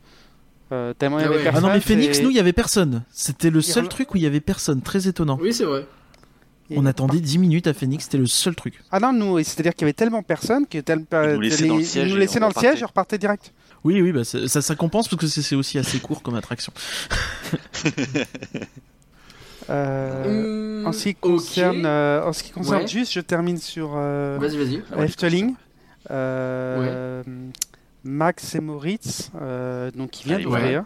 Donc Il est il est, euh, il est vraiment pas mal. Euh, le deuxième tour, et, il y a des bonnes petites sensations et surtout un joli petit coup de cœur sur la, la thématisation et sur la file d'attente. Qui est, alors file d'attente est vraiment très rigolote et le- la thématisation à l'intérieur est vraiment très très sympa. Ouais. Et la Avec musique aussi très-. La musique aussi est très chouette, comme toujours à Efteling. Ouais. Très très chouette. Sinon, pour terminer, Movie Park, euh, pff, il y a une attraction qui est sympa en termes de coaster, c'est leur test track. Euh, Test Track. Pff, Star Trek, je vais y arriver aujourd'hui. Donc, euh, il y a leur Star Trek qui est vraiment pas mal. Sinon, après, on se retrouve surtout avec un parc euh, assez vieillissant. Il y a leur euh, Wooden Coaster, euh, le, le Bandit, qui C'est pas considéré comme un des moins confortables d'Europe ou un truc comme ça? Bah écoute, euh, on l'a fait, on s'est dit plus jamais notre vie on mettra les pieds dedans. C'est pire que tonnerre de Zeus. Et Ah, j'ai regardé sur Wikipédia, il a été construit en 99, donc je suppose que depuis 99 il n'y a plus de maintenance. Et Ouais. euh, surtout, les- il a été fait avec un, dra- un tracé à identique que le Cyclone qui date de 1927. Ah oui Donc euh, je comprends du coup pourquoi on s'est senti complètement euh, violé durant le truc. Ouais, Euh, ouais. mais sachant, ce qui est anecdote, quand on attend euh, dans le quai pour embarquer, les... tout le monde est prêt, les castes ils ont fait venir les gens sur leur rangée, tout va bien. Les castes ils attendent que le train arrive en zone de frein finale pour lancer le- l'ouverture des... des portiques pour le... charger le train. C'est-à-dire qu'ils attendent vraiment que le train fasse son tour avant de charger une nouvelle fois. Tellement il- la machine elle est usée jusqu'à l'os quoi. Oh la vache. Ouais. Ouais, ouais, peut-être pas garder un truc comme ça, hein, on en a pas besoin. Ah, c'est c'est dommage parce qu'ils ont une zone western qui est juste à tomber par terre, mais euh, c'est oui, c'est Hmm. c'est vraiment particulier quoi. Le movie park, Ouais, mets- des C'est fois. pas grave, il, Movie Park, en il fait, se il, rattrape man- sur, euh, il rattrape sur l'aquatique, non? je- je- on- il- Euh, manque, il manque, il manque cruellement l'entretien. Movie Park, vraiment, c'était criant. Il manquait cruellement l'entretien. On voyait les haut-parleurs qui étaient par terre. On voyait euh, Oui, des choses qui euh, tombaient en ruine. Euh, le parc est très joli de nuit. Ça, on l'a fait de nuit avec les- la soirée Halloween. Il était très sympa. Parce que de nuit, tu vois pas les défauts. Bah. Euh, après, leur Même- nouveauté. Même, même euh, de jour, il oui. est, même de jour, il est très bien. En fait, tu sens que les bases du parc Warner jusqu'en 2004, qui est, enfin, où le Warner était là jusqu'en 2004, tu sens que les bases, c'est ce qui fait vivre le parc. Mm. C'est là où il y a toute la théma, c'est là où ils ont tout développé. Ces bases-là, elles sont magnifiques. Et après, ils ont essayé de grandir à côté, mettre des nouvelles attractions. Quand j'ai regardé dans l'historique, j'ai vu que concrètement, la, la zone pour les enfants qui fait un tiers du parc, ils ont dû complètement la raser, les raser à 80% et de la reconstruire. Parce qu'il y avait que de la franchise Looney Tunes, ils n'avaient plus le droit de l'utiliser. Donc Ouais. ils ont dû tout refaire. Et du coup, je pense qu'ils ont dû faire surtout au début des petites attractions pour rattraper le coup. Ce qui fait qu'ils n'ont pas pu faire des gros investissements dans des grosses machines. Ce qui fait que finalement, il y a eu du monde, mais Mm. du monde avec des attractions à faible débit, faible Ouais, capacité. Ce qui fait que c'est un- c'est une horreur en fait opérationnelle et de gestion de parc. Mais quand on voit le, le dernier qui était euh, Star Trek et là la, la- la montagne russe l'année prochaine qui ouvrira, Oui, le, le nouvel Intamin qui a l'air Voilà. assez intéressant et ça. plus thématisé peut-être. Ouais. Et euh, là, on se dit, bon, là, ils, ils refont des grosses machines, ils commencent à se relancer pour, euh, pour attirer du monde et surtout avoir enfin un parc de capacité, quoi, en fait. Et Ouais. là, du coup, c'est pas plus mal. C'est, mais c'est vraiment dur, quoi, pour eux, le, le, le movie park. Pour revenir très vite sur le coaster en bois très vieux, je voulais juste revenir sur ce petite anecdote qui me fait toujours rire. Mhm. À Linnanmäki en Finlande, vous avez un coaster qui s'appelle Vuoristorata. Voilà, j'ai tout donné là-dedans, Mhm. qui est toujours euh, freiné à la main. Tu as un cast member sur le train à l'arrière avec des freins et le mec il fait le, tous les tours et il doit freiner au bon endroit. Et euh, je pense que c'est le plus vieux coaster euh, d'Europe, je suis pas sûr du tout, mais euh, en tout cas c'est le seul je crois qui est encore opéré comme ça et ça donne grave envie de à de malade. D'autant qu'ils ont une belle, un beau coaster Intamin aussi à Linnanmäki. L'employé qui fait ça doit être écœuré des coasters à la fin c'est ça. C'est clair, c'est tellement clair. On n'a pas parlé de Objectif Mars encore, c'est dommage. C'est vachement bien le Euh, nouveau de Futuroscope. C'est vrai que c'est très cool. Voilà. Bien, bien, c'est fait. Non, Alors, non, c'est ah- c'est un chouette family. Après, euh, c'est pas non plus exceptionnel, mais c'est vrai que la, la théma, tout ça est très bien. Et euh, je pense qu'en France, ça, ça se hisse assez vite dans le peut-être le top 10 des coasters sûrs, je pense. Nous y sommes allés avec Maxence et ouais. en fait, euh, on a reçu un email. euh, on partait Ah le, samedi dimanche et on a reçu un email le vendredi soir en nous disant Eh, En fait, on a oublié de vous dire, ça, euh, Objectif Mars sera fermé tout le week-end. Ouais, ouais, je me souviens de cette histoire. Désolé pour vous, Pas vraiment. chance. Vraiment désolé, ouais. Et Non, après, on a eu très parce chouette, que les lapins crétins sont après tombés malades aussi euh, tout le week-end. Merde. Du coup, bah. Aïe, aïe, aïe. Ah là Ouais, dur, très très dur. Bon bah go danser avec les robots. hein. Non, mais c'est vrai que c'est très bien, Objectif Mars, ça mérite euh, d'être souligné quand même, euh, en espérant Ouais. qu'ils résolvent leurs problèmes. Mais c'est vrai que c'est un prototype aussi, ce coaster, donc euh, les problèmes de la première année euh, sont, euh, sont un peu à attendre, malheureusement. Quoi.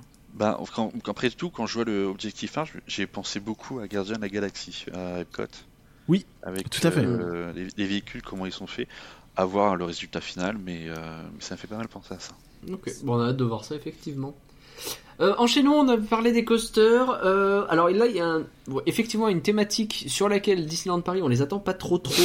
Euh, c'est euh, tout ce qui est aquatique. Bon, euh, alors c'est un vieux débat hein, dans Disneyland Paris. Est-ce qu'il faudrait faire plus d'attractions aquatiques? Est-ce que Pirates des Caraïbes en a une ou pas? Je suis pas sûr. Euh, est-ce que est-ce que la pluie dans Paris c'est pas suffisant déjà pour être euh, aquatiqué et qu'on n'a pas besoin de plus? Bah, on voit d'autres parcs qui en font des, des attractions aquatiques, donc. euh, Non, mais même euh, Europa Park, euh, en a, enfin Europa Park, il a, il a quoi? Il a un raft, il a des bûches, il a un super splash, et en plus il a un coaster aquatique avec Poséidon. Et en plus, ils se sont dit, tiens, et si on faisait un parc aquatique? Donc, euh, Ouais. non, c'est c'est une fausse excuse, l'histoire de la météo à Paris. S'ils veulent, ils le font. C'est, Ils auraient pu très bien faire un Splash Mountain avec une autre théma. Hein, on va dire euh, Frère des ours avec Tic pense et à Tac un- en transition entre deux. Mais euh, tout est possible, c'est juste qu'il y a toujours eu le problème de financement.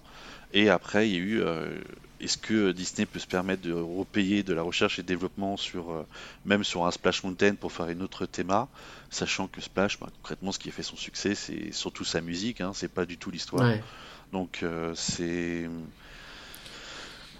enfin, Après, honnêtement, qu'on voit au parc, Vraiment, l'histoire des météos, c'est vraiment une excuse bidon. C'est-à-dire que tous les, quel que soit le, le- le water ride, on va dire, qu'on a fait euh, dans notre road trip européen, euh, on a eu la, la chance, on va dire, entre guillemets, qu'il fasse vraiment froid pendant notre road trip.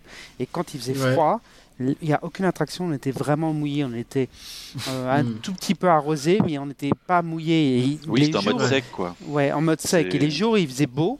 Ouais, des fois, on était vraiment trempés. Et euh, mais vraiment, là-dessus, euh, tous les parcs, Ouais, quel c'est que soit le parc, réglable, ouais, c'est réglable. Donc l'esprit Après- vraiment marche pas. Après, est-ce que c'est pas une question aussi de euh, les gens vont être moins tentés de faire un truc aquatique, même si ça mouille pas euh, en hiver Et du coup, est-ce que euh, je pense qu'il faut une attraction aquatique à Disneyland Paris, mais je pense qu'il faut une attraction aquatique quand il y aura ce qu'il y a besoin d'avoir avant, en fait. Enfin, c'est mon avis personnel. C'est-à-dire que oui, il faut une attraction aquatique, mais pour moi, je pense qu'il y a d'autres priorités plus urgentes. Après, c'est vrai qu'à terme, il en faudra une. Bah pour moi Hmm. Paris, euh, enfin Disneyland Paris, euh, même si concrètement le parc ne s'est pas franchement grandi depuis euh, bah, depuis Space, hein. Il n'y a pas eu plus d'attractions. Depuis 25 Euh, ans. Voilà, depuis c'est 25 compliqué. ans, on a un parc qui n'a pas grandi, mais malgré tout, ce parc, il a d'excellentes bases. Je veux dire, on, il a vraiment toute l'offre nécessaire, que ce soit Dark Ride, Coaster, en tout, en fait, il, il répond à- à- à- aux, critères, sauf aquatique. Donc, euh, en fait, l'excuse de, euh, je trouve que l'excuse de dire, euh, il faut aussi qu'il réponde à d'autres critères avant. Oui, non, je pense plus en termes de resort en fait. Mais c'est, mais non, mais tu as raison. Mais c'est vrai que s'il doit y avoir une nouveauté euh, dans, dans le parc Disneyland, c'est vrai que l'aquatique doit être une des priorités, c'est clair. Et, Mais on a- euh, ouais. pour avoir fait euh, Splash à, Orlando en partant de pluie euh, en novembre de l'année dernière, même à Orlando, ils ont un système de rails qui se soulève pour pas qu'on soit éclaboussé en, en cas de chute. Bien sûr. Donc euh, même, même chez eux, ils l'ont. Et, et j'ai envie de dire qu'à Tokyo, qui ont euh, concrètement des Ou le étés Holland plus des chauds- volants à Efteling, ouais. Oui, mais même, même à Tokyo, qui a Splash, euh, les hivers ils sont plus froids et rigoureux, et les étés sont encore plus chauds qu'en France. Et ils ont quand même les attractions aquatiques. Donc au bout d'un moment, quelle que soit l'excuse qu'ils essaient de trouver, non, c'est financier. Faut pas Ouais. financier et le, le- la peur du risque et de toute façon, pff, qu'est-ce que vous voulez qu'on fasse d'un splash? Tous les parcs européens en ont déjà un. Donc euh, je pense qu'il y a aussi euh, ça par derrière. Mais il n'empêche que c'est une offre qui manque cruellement aux visiteurs et ça faut pas se mentir. Ouais, tout à fait. Alors, dans le reste de l'Europe, effectivement, on a déjà mentionné pas mal de trucs, mais est-ce qu'on peut partir du principe que ce qui existe de mieux, c'est Chiapas? On sent le gros coup de cœur. Il y en a qui argueraient que euh, c'est ce qui se Et fait de mieux au monde, mais après on peut discuter. Je suis pas. Depuis un moment de Chiapas. Je suis pas en mesure de le dire, mais, mais c'est vrai qu'en termes d'Europe, je pense que c'est compliqué de trouver Moi mieux. je quoi. trouve que Moi, j'ai, alors, je suis très attiré, hein, je dis pas par euh, le Dora l'exploratrice de Movie Park Germany, ça c'est clair. ne serait-ce que parce que ces mecs ont quand même fait une montagne multicolore, donc ça déjà j'ai envie de dire, ça force un peu le respect, mais euh, mais ouais, je vois pas trop trop ce qui peut arriver euh, au niveau de Chiapas, euh, à part le Holland des volants dans un style très différent quand même. oui, non, je le place plutôt comme coaster en fait le Holland des volants. Ouais. Ouais. Euh, Il, il le- est dans tout, le long des volants, c'est génial. Il est Dark coaster, ride, coaster, et aquatique, il fait tout. moi, l'attraction que j'aime bien, c'est euh, les bouées d'Europa Park. Je trouve qu'elles sont vraiment sympas parce qu'elles ont un côté, euh, elles dévalent à toute vitesse. C'est pas, euh, on se prend un mur d'un côté, on se prend un mur dans l'autre, on se prend un grand virage en, touchant encore une fois les murs. C'est vraiment, on, dévale un courant à toute vitesse et ça, pour le coup, je trouve que c'est assez unique. Il y en a très peu de bouées qui font ça. Euh, en Europe. La seule autre fois où il y a eu des bouées qui pouvaient faire un petit peu ça, je trouvais que c'était à Universal, euh, à Island of Adventure en- à Orlando.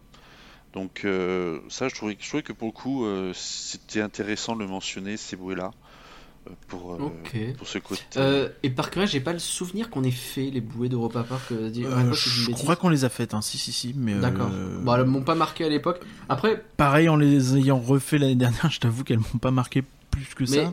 Moins que, concrètement, moins que euh, Piranha les- ou Jengu, tu vois, euh, à Efteling ou Tover.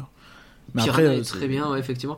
Et concrètement, c'est- il y a un truc qui est vrai en tout cas, c'est que, enfin, une bonne attraction de bouée, à peu près dans tous les parcs, ça fonctionne, quoi. Il y a, euh, je veux dire, il y a peut-être euh, le Bellward où euh, je les trouve vraiment molles et nuls, mais euh, à je t'expliquerai euh, qu'à Astérix, c'est quand même très court et juste hein, quand même. C'est Non, pas en- dingue, mais on l'a fait trois fois parce qu'on était ravis ouais, de le mais faire, tu le fais trois fois parce que ça dure une minute vingt, tu vois. Honnêtement, Astérix, Oui. euh, la théma, on la cherche encore maintenant. Depuis qu'il y a eu euh, malheureusement euh, le décès d'un enfant et, et toutes Oui. les mesures de sécurité, Euh, les effets et les décors ne sont plus là. Après, je vous rassure, hein, il y a pire que Astérix, il y a Walibi Holland. Euh, le Rio Grande n'a rien de grande hein, là-dedans, je veux dire. C'est, vraiment une végétation qui, qui pousse et qui même rentre directement dans les bassins, tel point que les employés, des fois, la, la chaîne qui fait remonter les bouées, ils sont obligés de l'arrêter pour retirer la végétation. Non, mais Ouais, ah non, non, c'est, Ah ouais, c'est c'est vraiment un, concept assez particulier. Mais euh, non, non, Et c'est assez a bien- spécial parce qu'il ne se passe rien? aussi. Mm. Que Il ne se passe des- vraiment rien. on fait des virages. Il n'y a pas de jet d'eau, il n'y a rien. c'est vraiment. Oh, merde. vous, faites un Un courant. c'est Un voilà. petit peu comme à Bellward. hein. Un petit peu ça aussi à Bellward, C'est effectivement. vrai. Bellward, t'as le, le splash euh, qui est vachement bien aussi. Mais il y a la zone qui est très bien euh, à Bellward, euh, je trouve. La zone des bouées qui est très belle quand même. Ouais, mais alors c'est vrai que c'est pas La moche. mais, euh, sympa, moi je pensais mais, au splash euh, derrière le Screaming Eagle là dont j'ai oublié le nom. Euh, c'est pas Niagara tout simplement. Si, si, je suis du Niagara. Ah bah c'est formidable, hein. c'est littéralement tu montes, tu redescends et, euh, et c'est tout et tout est rouillé, mais genre tout est rouillé. Et... Après, c'est un ce shoot truc de qui est chute là, qui a ils 35 ans, bon. Ah bah là ouais, Ça c'est sent le modèle américain acheté euh, d'un parc Six Flags. Ah, mais à l'époque, il était impressionnant, mais oui, oui. oui. Euh, non, c'est des... ça remonte avant Six Flags. euh. Oui, ils ont peut-être acheté un Six Flags. Ok, tu vois. T'as raison. En plus je me suis fait mal dedans en tenant le micro du podcast. Oh. Et on rappelle Bon. que t'étais très mal attaché, que t'avais peur de voltiger un petit peu en dehors du bateau. Ouais, non, mais j'ai failli être projeté, mais on n'est pas attaché en fait. Et euh, comme je vrai. tenais le micro, je me suis cogné le genou et si je m'étais pas cogné le genou, je pense que je passais par-dessus bord. Ce qui aurait été dommage quand même. Tant Il y a des pas de qui sont pas mal. Oui, oui, elles sont très bien, Django River. Tout euh. à fait. Mm. C'est avec la, le- le- la Magnifique. rotation en plein lift qui est assez déroutante. Ouais, C'est vrai. pour le coup, t'as fait oh, dis donc. c'est vrai. Euh, les, les bûches, de... c'est celles qui sont en intérieur et qui ressortent. Oui, oui, pardon, moi je parlais des bouées, effectivement. Je... Un peu moins Oui, Django convaincu River, par c'est les bûches, bouées, oui, pardon. Non, les bûches, les bûches, elles fonctionnent. Après, euh, effectivement, c'est le fait d'être retourné en montée qui est très très chelou. C'est ça, et puis c'est marrant parce que ça fait le lien aussi entre le parc euh, maintenant extérieur et leur euh, histoire où il- c'était uniquement un parc intérieur, quoi. C'est ça que je trouve ça assez cool. c'est assez rigolo. Bon, River, euh, River Quest à Fantasyland m'a bien amusé avec leur système d'ascenseur et là-haut de tourbillon. C'était vraiment. euh, Il est original, disons que ça change des autres. Il, Ah, il Ouais, est- tout à fait. est différent. super. Il en fait, c'est des, c'est des bûches en, en forme de bouée parce que t'as beaucoup plus de descente qu'autre chose. quoi. C'est très, très spécial. c'est vrai Oui. que c'est les bouées les plus originales en tout cas. Ouais, Mais clairement. Fantasyland, c'est L'originalité. c'est- comment dirais-je c'est le parc à, à architecte si vous n'avez pas de- d'espace tu viens ici tu comprends comment faire un parc avec 2 mètres Ouais. C'est euh, Très impressionnant. Euh, Quand tu vois des vues de haut des attractions, Chiapas c'est n'importe quoi. Il a une empreinte au sol ridicule, c'est tout petit. Et pourtant l'attraction quand t'es dedans elle te paraît vraiment grande. Euh, c'est River Quest c'est pareil, hein. c'est assez long comme attraction euh, Ouais. Pour, euh, pour un truc tout petit. Quoi. Mais euh, je pense que Fantasyland, ils sont capables de faire un coaster dans une chambre de bonne à Paris. hein. c'est exactement ça Complètement. Est-ce qu'il y a d'autres attractions aquatiques qu'on veut évoquer euh, Bah à Paris du coup, euh, bah oui, alors, Est-ce que Mine est-ce de une rien. attraction Je ne sais pas. Ouais. Mine- non mais mine de rien c'est quand même la seule destination qui a un parc aquatique C'est vrai. Et alors, ça commence à venir, cela dit. Oh non, les parcs plusieurs. aquatiques, il y a les parcs aquatiques de Bellouard, des Plopsa. Bon, c'est pas du même niveau, mais c'est des. euh, un vrai parc aquatique Ouais, voilà. un vrai grand C'est vrai, c'est vrai, c'est vrai. Et il y a le Futuroscope qui arrive bientôt avec euh, une attraction aquatique Ah, non, non. et un parc aquatique. ce, ce n'est Une pas un parc, expérience. c'est une expérience attention Une ex- Je ça là, ils se mouillent pas si les gens restent pas la journée. Ce n'est pas grave parce que c'est une expérience. Il- tout est trouvé dans le nom. Tout à fait. Et, Alors, euh, ça donne quoi Et Rulantica, bah, en fait, c'est une vraie destination en soi. C'est-à-dire que euh, euh, des- il y, a, il y a des restaurants, il y a des. euh, Ah, il y y y y a des il y a des restaurants qui sont très bons, il y a de multiples restaurants. Il y, a, euh, il y a des piscines extérieures, il y a des piscines intérieures, il y a, il y a tous les types de toboggans que vous voulez. C'est ça. Et c'est vraiment euh, très original. Euh, et en fait, euh, nous, on est arrivé un jour où le parc était plein, puisque en fait, euh, on a pu y aller que le soir parce que la journée était plein, plein, plein. On- Il n'y a même pas de billets. Et en fait, on ne ressent pas le monde. Alors, on attend un petit peu. Le maximum qu'on a attendu, je crois que c'est 20 minutes pour un toboggan. Mais en fait, Oui. quand on arrive, il y a eu un gros travail. Il n'y a pas ce brouhaha que tu peux avoir dans un, que tu peux imaginer dans un parc aquatique, surtout quand il y a beaucoup d'enfants. Ah, c'est bien ça. Euh, et euh, un petit C'est vrai qu'on n'entend jamais des, on n'entend jamais d'écho. On, c'est Oui. jamais assourdissant. Jamais t'as mal aux oreilles ou à la tête. Ça te prend jamais en fait. C'est vrai qu'après coup, j'ai, ouais. Et deux, deux petits points. Premier point, c'est que c'est d'une hygiène euh, euh, Ouais. déconcertante. C'est vraiment impeccable, que ce soit les vestiaires, que ce soit tout. Tout est vraiment hyper, hyper propre Et t'aimais. et aimé. Et euh, on a eu un petit, cœur, un, petit, un petit coup de cœur avec Maxence sur Mhm. la rivière de Snorri. Euh, C'était vraiment, Oui. c'est tout mignon. Il y a plein de, de, de musique, La- de vidéos. Alors la, la rivière de Snorri, c'est la, c'est une rivière euh, balade où on se met sur une bouée et on se laisse entraîner doucement par le courant. Concrètement, et cette rivière fait quasiment tout le tour de l'intérieur du, du parc indoor. C'est Et, euh, Et on voit, il y a des animations sur l'écran, des projections, euh, des effets de, de, de lumière euh, et surtout une audio qui t'enveloppe littéralement. Et, euh, et en parlant d'audio, ça sera après, on en parlera sur le merchandise aussi. Mais c'est. Hmm. Non, non, franchement, c'est. Et. Enfin, je pensais pas qu'on pouvait aimer à ce point-là un parc indoor en fait. C'est. Enfin, franchement, pour un parc qui se lance pour la première fois euh, dans, un, dans une construction, dans une telle construction, c'est vraiment remarquable. C'est. Franchement, c'est. Enfin. On, on a passé, bah, on a fait les 17h 22h qui était notre créneau euh, possible parce que le parc il ferme à 22h euh, en plein enfin toute l'année il ferme à 22h donc euh, Ouais. en octobre quand il y a personne et, et pareil on est sorti à, à 22h il était quoi 22h20 on a quitté les lieux on était les derniers enfin ils nous poussent pas vers la sortie mais tout le monde part enfin c'est enfin franchement c'est rien à dire quoi c'est on a passé un excellent moment Petit coup de cœur sur les deux bars euh, qui te vendent de l'alcool dans les piscines. Et Ah, euh, avec oui. Ouais, et avec leur système aussi, alors donc pour éviter que tu te balades avec de l'argent, tu laisses tout au vestiaire et en fait tu as un bracelet un petit peu à la, un peu à la façon des Magic Band où en fait tu payes euh, à chaque endroit où tu as besoin, que ce soit au restaurant ou au bar. Et à la avec sortie, bracelet. et à la sortie, tu payes euh, ce qu'il y a sur ton compte. Et donc du coup, D'accord. t'as pas euh, t'as pas ce problème de devoir garder l'argent, quelqu'un qui doit garder ton portefeuille, de faire Oui. des allers-retours incessants au vestiaire. Euh, c'est vraiment très très bien pensé.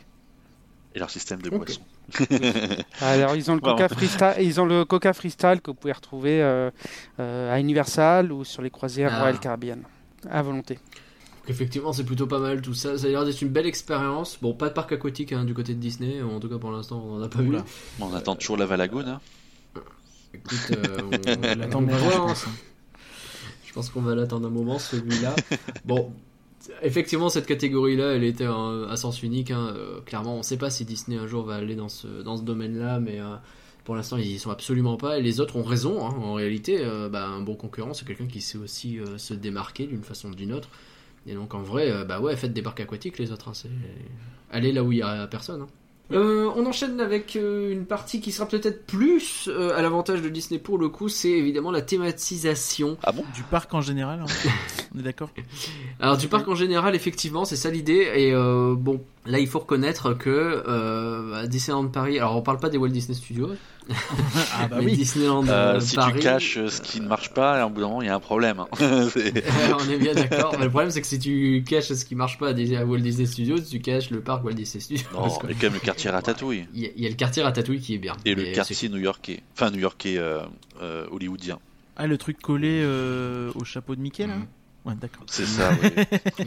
La tentative. plus, un petit peu, disons, disons qu'il y a un petit truc, mais pas plus. Euh, non, globalement, bon, le parc Disneyland, il est magnifique. Je pense qu'on est d'accord. Il est souvent considéré comme l'un des plus beaux du monde, d'ailleurs. Et je pense qu'il y a de bonnes raisons pour ça. Ben, Euh, oui. Concrètement, le, en termes de Magic, enfin, parc Disneyland type Magic Kingdom euh, Mm. euh, Le classique, royaume enchanté. ouais. excluant Shanghai Mm. du coup, euh, clairement c'est le meilleur. Là-dessus, euh, il Ouais. n'y a rien à dire. euh, tout a été extrêmement bien pensé, l'aménagement, aussi bien, enfin l'aménagement en tout, en, en diversité d'attractions et en théma. Bon, après, il faut juste qu'ils construisent des attractions maintenant, mais c'est oui, Oui, ça serait bien. voilà, c'est Et euh, alors, qu'est-ce qu'on a vu qui nous a mis quand même sur le cul en Europe? Il y a bien des choses euh, qui sont cool à côté de tout ça. Alors la nouvelle zone Fantasyland évidemment, la zone où il y a Fly. euh, Ah je- oui, vous avez pu aller voir. Comment s'appelle la zone euh, Vous avez le nom en ouais, fait, c'est dans- Voilà, Ouais, ça doit se c'est- prononcer comme ça, oui. C'est l'extension de la zone Berlin, voilà. Voilà, c'est bien sur vu, les plans, c'est comme ça.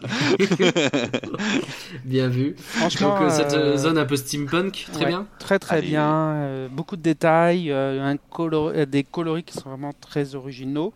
Euh, les effets de fumée euh, qui donnent un petit côté immersif. euh, euh, non, vraiment. euh, Ça manque juste un peu d'inanimation en fait, de, de quelques éléments animés dans le dans le land parce que tout est très statique. Ouais. Après, il y a la fumée qui est là en plus des coasters pour rendre le tout plus dynamique. Mais oui, Décidément, il y a de la fumée. il, il faut, euh, il manque juste un ou deux trucs, euh, deux trucs animés, mais sinon c'est, elle est juste parfaite. Et en plus, il y a, y une audio dedans, une bande musique, enfin une bande son euh, qui accompagne le land qui est juste euh, phénoménale, Mhm. quoi. C'est là-dessus, euh, Imascore dans les parcs euh, allemands euh, et euh, et comment dirais-je, et Pays-Bas, ils sont ils sont rois quoi. Là-dessus, euh, ils font des productions euh, magnifiques. Ils sont partout d'ailleurs. Quasi à part à Efteling, ils sont, ils sont quasiment partout. ça, ouais. Ils sont, il y a beaucoup d'endroits où ils, ils sont. Oui, c'est vrai, euh, genre Toverland et Fanta par exemple, c'est que du Imascore, je crois, pratiquement. Ah bah. Même Oui. exclusivement, de- tout, tout bêtement. Bah, Donc, mon euh, argent est ouais, passé dans les CD euh, pour tout acheter un niveau audio là. c'est- Il y a de quoi On a faire. déjà largement, euh, largement présenté Imascore, hein, qui, qui fait beaucoup de musique euh, euh, de parcs d'attractions. Effectivement, ils sont spécialisés là-dedans. Euh, Dont Merlin's F- Quest, les merci de tout à l'heure. c'est vrai que c'était eux aussi. Tiens, Toverland, justement, la partie Avalon, on en parle?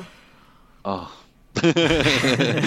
même pour Laguna, hein, même si c'est très inspiré de l'entrée de, de Island of Adventure à Universal, même, Ouais. ce, même ce, ce petit port, il est, il est très bien et on voit très bien qu'il est fait aussi pour les futures extensions de- du parc. Ah, il y a un côté en plus extrêmement. euh, Enfin, tu, tu te crois en vacances, quoi. Tu te dis, ok, je vais Ouais. me poser là, je vais boire un cocktail euh, et il y a de la musique. Et ça, ça peut paraître extrêmement. euh, Relaxant même le, soir avec les, les lumières, les bouteilles de couleur avec les lampes dedans euh, qui sont suspendues ici et là entre deux palmiers. Enfin franchement c'est non enfin c'est top. ouais, c'est extrêmement sympathique. Et ouais, Avalon aussi, euh, Bah, incroyable. Un parc qui paraît si petit paraît d'un coup gigantesque, quoi. C'est Ouais. assez drôle. Mais surtout Cette zone, euh, c'était vraiment un, un- un coup de cœur, comme, euh, comme tu disais tout à l'heure, que rien. euh, on a eu une journée très noire à Toverland, et quand euh, moi j'étais pas bien dans ce Que parc sur au l'affluence. début, parce que euh, quand tu commences à faire le tour un peu des éléments intérieurs, là où tout est étriqué, il y a du monde de partout, etc. J'étais vraiment pas serein sur ma journée à Toverland. On est arrivé à Avalon, ça a été la renaissance. quoi. C'était magnifique, il y, avait la- il y avait des trucs chouettes à faire. euh, J'aurais pu y rester toute la journée. ah mais On y euh, restait une Aval- bonne partie de la Ah. journée, hein, et notamment au coucher de soleil, c'était euh, Ouais. à tomber par terre, quoi. Avalon ça se demandait comment ils ont pu la financer. C'est- clair. Franchement, Ah, euh, j'ai l'impression qu'on peut dire le, le ça de- décor, les attractions, euh, enfin tout fonctionne quoi. C'est Ouais. on, on est vraiment dans une bulle. Je- ça rend fou en fait quand tu vois euh, ce que font les parcs néerlandais ou allemands qui ont moins de visiteurs que le Futuroscope ou Astérix par exemple. Oui, bah un million. Enfin, ils font franchement, des d'un moment, trucs tu qui dis sont un des million, tu finances ça, mais euh, mec, comment? Même, Fanta- Fantasyland en termes de qualité par rapport à un Astérix ou un Futuroscope, enfin, ça paraît tellement loin, loin, loin, alors qu'ils ont à peu près autant de visiteurs quoi. Enfin c'est la folie. Et euh, ouais, Après, Fantasyland, euh, c'est pas le même prix. hein. Non non c'est un peu plus cher ouais. C'est- bah, après c'est pas beaucoup plus cher qu'un Astérix. hein. C'est pas beaucoup plus cher, mais c'est quand même plus cher. Donc en fait, je pense qu'il se rattrape aussi. euh, Ça dépend des périodes Euh, aussi. là-dessus, donc, euh, Et puis c'est ouvert 6 heures par jour, hein, ça on n'en parle Oui. pas assez. Fantasyland, Oui. ils ont ce défaut. Astérix que- aussi, hein. bah, euh, moins cher et, euh, et moins de coûts opérationnels, moins de coûts en maintenance, moins de coûts en partout. Mm. Au final, l'addition, au final, euh, bah, elle, Ça elle monte est de leur côté, quoi. Donc, euh, Ouais. donc c'est aussi euh, un élément du succès, à mon avis. Mais Bien sûr, euh, après c'est une, histoire de gestion aussi. Et, euh, enfin, ça donne envie peut-être de rester plus longtemps dans le parc, de tenter plus de jours, parce que bah, tu vas avoir euh, justement le- l'expérience un peu plus courte avec des hôtels vraiment cool à profiter aussi. On en parlera après. Et ouais, enfin, je, je trouve que c'est un parc qui, moi, m'a bluffé sur le plan de la théma euh, Fantasyland. Euh, on a parlé de Rookburg euh, rapidement, mais si tu regardes la- toute la zone allemande est très bien, c'est pas la meilleure. Euh, T'as le quartier euh, de, de, de Klugheim, le quartier de Taronne, qui est incroyable. La zone mexicaine, moi j'adore. Euh, Le, le- le quartier africain, il est petit, mais il est trop bien aussi, quoi. Et c'est c'est, euh, extrêmement riche. Et je trouve que chaque thématique qu'ils abordent depuis, euh, ouais, depuis 15 ans, 15, euh, 15-20 ans, ils, ils cartonnent tout, quoi. oui, oui. Là-dessus, Tout à euh, fait. ouais. Est-ce que c'est lui le, le meilleur parc thématisé euh, par rapport à Disneyland Paris? Oh, Non, je pense pas. Non, je, pense que pas. si. je pense pas. Il y a, il y a Europa Park euh, qui a également euh, bah, qui a une thématisation bon, qui est propre au pays, euh, qu'on aime ou qu'on n'aime pas, mais elle a l'avantage, cet avantage d'exister. Après, Fantasyland, c'est vrai qu'il y a une thé- thématique qui est vraiment très très belle, mais moi je lui reproche vraiment d'être bordélique. Euh, pour passer d'une zone à l'autre, euh, j'ai trouvé que c'était un labyrinthe. En plus, euh, on, a mon- on a calculé le nombre de marches qu'on a montées avec Maxence, c'est complètement délirant.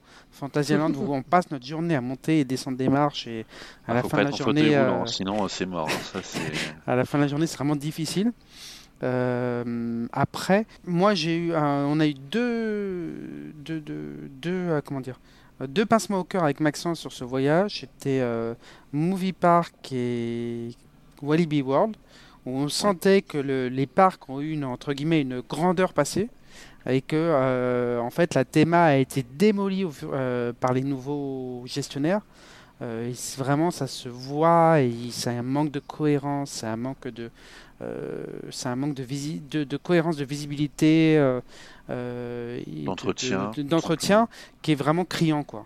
Et Ouais. C'était vraiment Le, Ouais, le Walibi. World, euh, moi je, m'étais noté un truc, c'est que euh, euh, il n'a pas la chance d'être maintenant Walibi Belgique, même si Walibi Belgique, pendant des années, les fans ont critiqué qu'il n'y ait pas de nouveauté, notamment depuis le, le fiasco de Vertigo, qui a plombé les comptes euh, du parc concrètement. Mhm. Mais, euh, mais l'avantage, c'est que Walibi, Walibi Belgique, par exemple, il a- ils sont en train de refaire les Landes. Ils ont fait une- un, un petit quartier euh, au Bollywood. Ils vont faire une- un quartier euh, africain Tiki. L'ont déjà fait. Il y aura le, le méga coaster qui va ouvrir.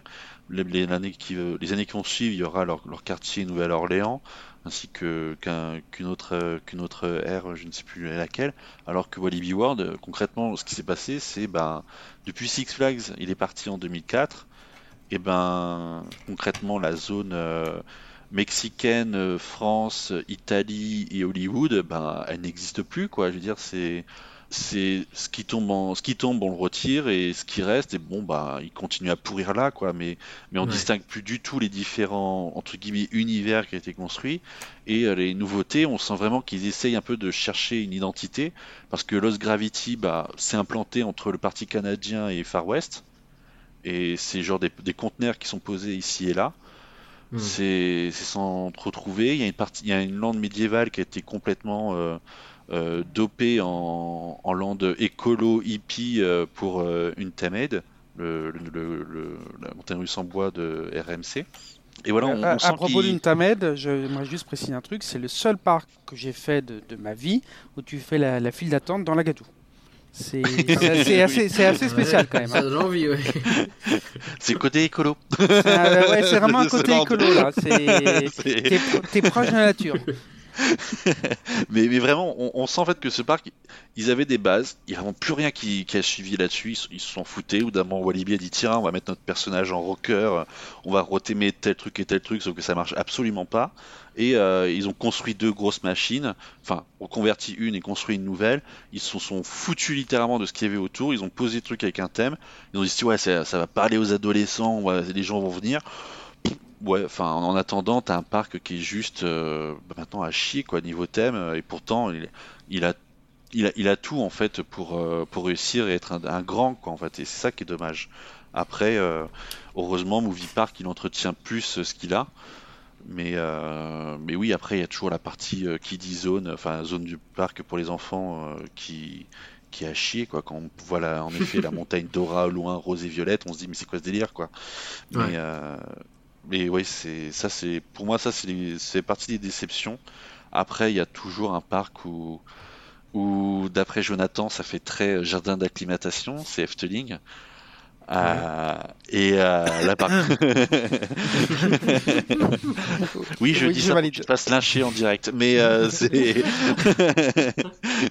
mais mais Efteling, par contre, ça, on est sûr que, enfin, c'est très quali. On sent qu'il y a toute une historique dans le parc, que que il y a vraiment vraiment une envie de, de faire un, un, euh, un lieu enchanteur et le tout en étant très naturel, quoi, dans, dans- avec la végétation. Oui, c'est ça, je pense qu'on n'est pas vraiment sur de la thématisation comme on a tendance à l'entendre, avec des, Oui. des zones bien définies sur des, sur des thèmes précis.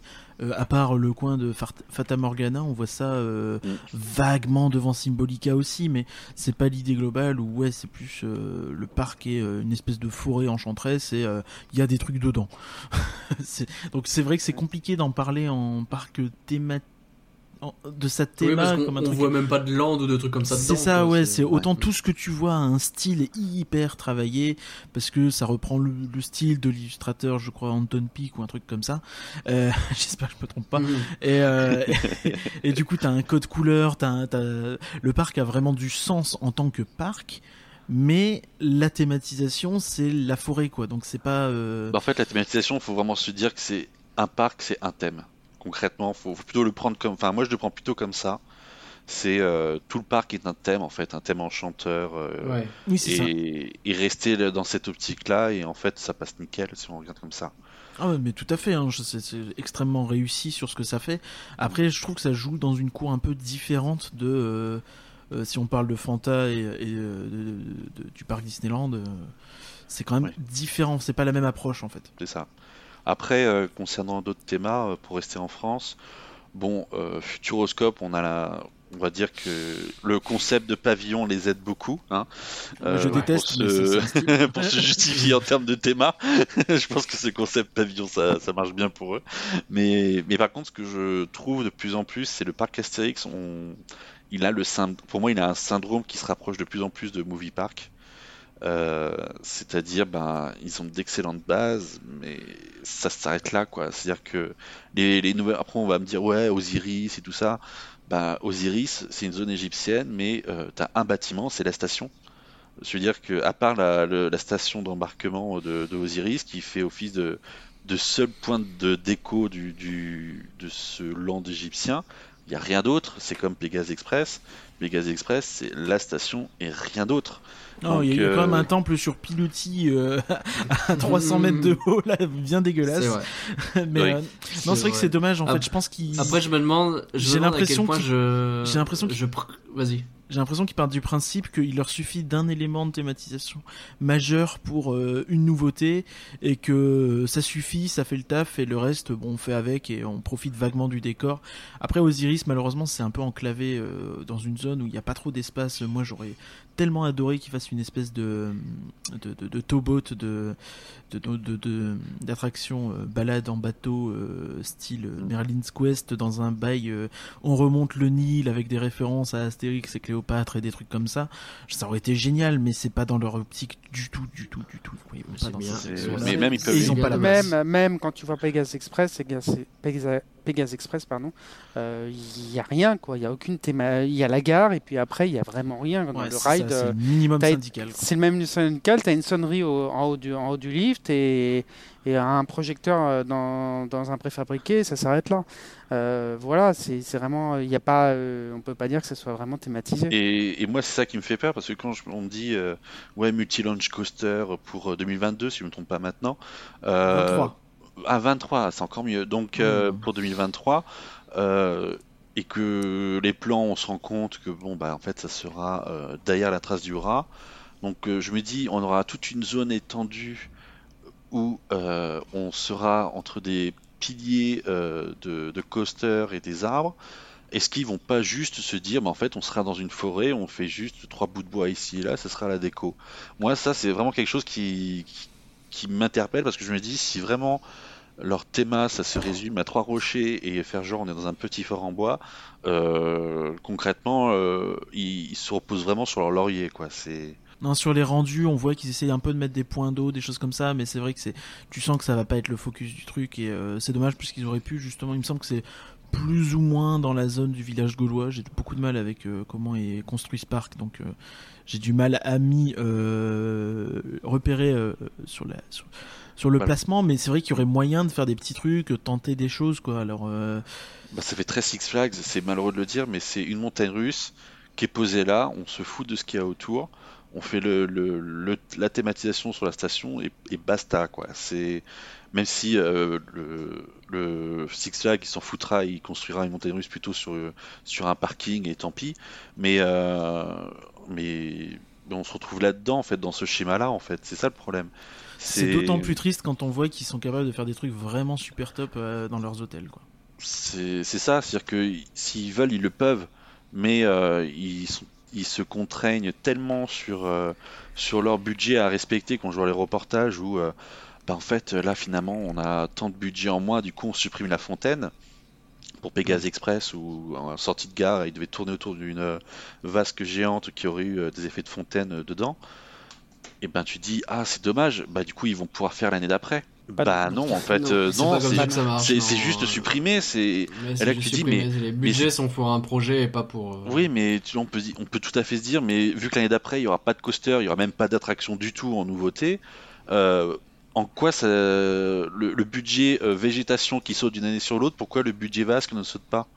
C'est parce que aussi ils avaient ce problème-là, c'est que la végétation aussi ils s'en foutaient pour la première année. Après on s'en fout, c'est au début bon ok on peut se permettre de, on est en retard sur des trucs, on n'a pas tout, oui bon, Mais là, des éléments de décor même qui étaient prévus initialement, ils, ils ont juste, bon bah, tant pis, on, on les voit pas, ou ce sera même pas des éléments rajoutés pour améliorer le- l'expérience, même l'immersion du parc. Non, c'est tant pis, c'est fait, et l'attraction elle sera là, elle va pourrir euh, comme le goût du Rix, et on va attendre quoi. C'est Je Et pense qu'ils se comme positionnent le défi de César. vraiment, euh, ils se positionnent vraiment en opposition à Disneyland Paris et euh, ils vont embrasser ce côté un peu euh, nous euh, c'est pas la théma, c'est les sensations, c'est euh, le show Halloween qui fait peur, c'est euh, c'est ça et euh, J'entends des c'est une choses, enfin, stratégie. Je l'entends, mais honnêtement, quand je vois euh, ce qui s'est passé là en début d'année, le, le, le, le cast qui se fait massacrer par des jeunes, euh, puis après les, le, le problème où euh, les gens se doutaient de même des mesures de sanitaire sur le parc, et après euh, là en fin d'année le, le côté de ah bah les billets datés, bah non vous rentrez pas dans le parc après tout parce que le parc il est plein et tant pis pour vous. On est en train de beaucoup sortir du sujet initial. Ouais, euh, mais- Je me permets de recentrer T'as raison, Euh, mais, mais je me dis, franchement, au bout d'un mais moment, oui, il, faut qu'ils. Enfin, si moi j'étais eux, je, je- j'augmenterais un petit peu les prix des billets, je remettrais des shows parce qu'il n'y en a absolument plus. Et, euh, et, et Bah, temps, clairement, le parc Astérix, c'est- dedans, voilà, ils- ils ont, ils ont, ils ont leur, euh, ils ont leur, euh, leur objectif, ils ont leur strat. Ça, c'est un truc qu'on Ouais, peut ça, pas. sûr. Voilà, c'est leur stratégie. Alors après, on peut la discuter, on peut considérer que qu'on l'apprécie ou pas. Euh, typiquement, moi, à ce compte-là, tu vois, la stratégie d'Europa Park qui est d'empiler des landes qui n'ont aucun rapport les uns avec les autres et de les mettre les uns à côté des autres, et puis on se dit derrière c'est joli. Moi, je peux absolument pas. Tu vois, je trouve qu'il y a des, une faute de goût par mètre carré. Bon, c'est chaque chaque parc a un peu sa, sa stratégie. Euh, Des fois ça plaît, des fois ça plaît pas. À la fin, euh, je pense pas qu'en termes de thématisation, effectivement, euh, enfin, je pense que là où on voit des, des, des, des concurrents sérieux à Disney, ils restent quand même sur le parc Disneyland, en tout cas, bien devant. Et euh, Oui, oui, ça c'est certain. je pense que ça, ça, pour le coup, on est tous d'accord. Euh, passons aux hôtels. Alors les hôtels, pour le coup, euh, on, on sait. Alors, euh, je- je- quand on commence par Disneyland Paris, les hôtels, ouais, les hôtels, ils sont pro- probablement très bien. Hein, mais le problème de- des hôtels de Disneyland Paris, c'est surtout qu'ils ont plombé le parc depuis le début et que euh, ils sont. C'est pas euh, ça que je ou pensais moins- euh, que t'allais dire, tu vois. C'est que bah parce qu'ils sont plus ou moins responsables déjà de, de- des grosses difficultés du parc depuis le départ, les hôtels. Il y en avait trop, ils coûtent trop cher à créer et euh, ils ont créé un nombre de bordel très très compliqué. C'est à quoi que tu pensais toi? Ah, je pensais au prix. que les hôtels sont Alors très bien, aussi, mais à oui, titre, ils sont à probablement titre- très bien, mais pour y aller, il faut vendre à un quoi. à titre personnel, j'ai pas envie de mettre autant d'argent dans un hôtel, mais c'est une question de choix, tu vois. Mais euh, Bah, Si j'essaye de me mettre un petit peu dans la- euh, si j'essaie de me mettre dans la peau de quelqu'un qui euh, qui ne va euh, comment dire pas vivre euh, à proximité du parc, euh, je pense que je vais pas dans un hôtel Disney en fait, ou alors je vais Bah pareil. parce qu'en fait il y a le de choix. manière très soit je- transparente, de manière très transparente, euh, le, le- les, enfin toutes les fois où on est allé à Disney euh, dans des hôtels, c'était dans des hôtels qui étaient à côté. Et les seules fois où on a fait les hôtels Disney, c'est parce qu'on était invité par Disney pour les faire. Et je suis pas persuadé que je paierais beaucoup, très souvent un hôtel Disney en dehors euh, de ce cadre, Euh, parce que oui, non, c'est cher. Honnêtement, très cher. Il y a un hôtel euh, pour lequel j'ai une très bonne approche. J'ai, en, en termes d'hôtel Disney, ce que j'ai pu faire, bon bah, je vais pas vous mentir, hein, c'est aussi euh, vis-à-vis de- des invitations de Disney. J'ai pu faire le Disney en hôtel, le New York, le Newport, le Sequoia. Euh, Ouais. Donc les, les- les gros hôtels concrètement. Et celui qui m'a le plus marqué, ça reste le Sequoia. Et après coup, je me suis dit que c'est peut-être pas plus mal en fait quand si je devais conseiller un hôtel à une famille, ça serait celui-là, parce que c'est vraiment le, le milieu de gamme. Il est Mhm. tout aussi bien placé que que c'est c'est Bah, il est à côté de. New York, quoi. Voilà. Mm. Et euh, il a surtout un, une ambiance extrêmement relaxante. Et chose que les autres hôtels n'ont pas, ils font plutôt usine justement. Et, et ça, c'est c'est même très bien parce que euh, quand on sort d'une journée dans le parc, si le parc on en été qui fait euh, habituellement du 10h, 23h, de rentrer dans un hôtel qui fait pas usine mais plutôt naturel et relaxant, c'est quand même très bien. Et en plus, il a les, il a aussi des chambres qui ont été rénovées, euh, qui a fait partie du début du programme de réenchantement. Donc, euh, il a quand même des chambres au goût du jour et assez lumineuses. Donc, franchement, si je vais conseiller un seul hôtel pour tout le monde, c'est celui-là. Après, J'ai oui. pas eu l'occasion de le faire et effectivement c'est celui qui me donne peut-être le plus envie. Je pense Euh, qu'effectivement, mais, tu vois, typiquement le Newport, j'aime bien le faire, mais je me dis, euh, je suis très bien dans le Newport, mais j'ai aucune envie de payer pour le faire. c'est c'est- c'est- c'est très cher quand même le Newport, même si c'est pas le, le plus cher, tu vois. Enfin, en, en période normale, c'est euh, 500 euros, tu vois. Donc euh, la nuit, sans, sans entrée, sans petit déjeuner, ce qui se fait généralement ailleurs, t'as le petit déjeuner avec. Euh, et je te parle pas du prix du petit déjeuner parce que je tiens à te garder euh, en bonne santé, mais tu vois, enfin, tu sais, si je compare en fait euh, pour le prix d'un hôtel, euh, pour le prix de ce qu'on a payé Astérix en plein week-end chaud. Et c'était pas un hôtel moche, tu vois. euh, si le Santa Fe est plus cher que les quais du test, tu vois. Le Santa Fe. Ah, c'est dingue. Ouais, non, c'est vraiment dingue. Donc, euh, c'est vrai que est quand même bien en dessous des quais du test en termes de qualité, au cas où. Hmm. Bah, C'est vrai que nous, du point de vue hôtel, euh, alors dans notre trip, on a, euh, on a fait le tour de tous les hôtels des parcs qu'on a fait. Euh, En ce qui concerne, on va commencer par Europa Park, puisque c'était le, pro- Ouais. le premier qu'on a fait. Euh, les hôtels sont vraiment euh, fabuleux. Euh, du Oui. point de vue thématisation, ils sont vraiment fabuleux. Euh, tu sens qu'ils sont quand même euh, gigantesques. Euh, Ouais. Du point de vue tarifaire, ils sont un peu moins, ils sont assez chers, mais ils sont moins chers que Disneyland Paris, évidemment. Euh, chaque hôtel a une vraie thématisation. Euh, le, notre coup de cœur, moi, mon coup de cœur, c'est le, le Colisée- Coliseo. euh, Colosseo, ouais. Colosseo, pardon, qui est vraiment euh, une super thématisation, qui fait très moderne. Euh, vraiment, c'est très agréable d'être dedans. Après, euh, c'est vrai qu'Europa Park il y a euh, ce problème, cet hôtel qui est, euh, je sais plus le nom, mais sous le thème euh, euh, chrétien. Ah, le Santa série- Isabelle, je crois. le Santa Ouais. Isabelle. ouais. hein. Moi, je veux, je veux, un, je veux une, une maison hantée dedans ou un truc parce que ça serait génial. Mhm. C'est déconcertant. Franchement, c'est dé- c'est- c'est- c'est déconcertant. Euh, après, il y a a dû passer par là pour dire vous voulez du succès, faites ça hein, comme ça. Clairement. clairement. Après, à Fantasyland, on a donc euh, nous, on était à l'hôtel Bimbao et on a visité également l'hôtel euh, africain, bah, euh, Matamba, merci. Mais avec cette petite particularité qu'on était seul dans l'hôtel, ou presque, puisque on était 50 clients dans chaque hôtel. Euh, donc euh, on a vu les hôtels vides, mais en tout cas c'est des hôtels qui sont très bien, très bien thématisés, très agréables et qui sont euh, pas chers. C'est-à-dire que pour deux nuits, on a pris, on a eu le prix d'une nuit euh, au Santa Fe à Disneyland. Ouais, c'est ça. hein. Voilà. Avec même, euh, entrée et euh, petit déj. Chez Efteling aussi, les hôtels sont pas chers et, euh, et vraiment euh, et- et- et hyper intéressants. Euh, T'as les petits déj qui sont vraiment très très bien aussi. T'as euh, le confort. Enfin, c'est- en position tarifaire, je pense que la Disneyland Paris est juste, bah, ils reposent sur leur marque, pourquoi? Parce que euh, le, le rapport qualité-prix des hôtels, il est euh, globalement indécent, même si euh, les hôtels sont très bien. C'est juste que ils sont pas, euh, ils sont pas. Mais oui, t'as pas envie d'y aller, t'as pas envie de sortir une fortune C'est pareille, ça. parce que oui, tu, tu, tu vas aller. ils sont euh, très bien, mais ouais.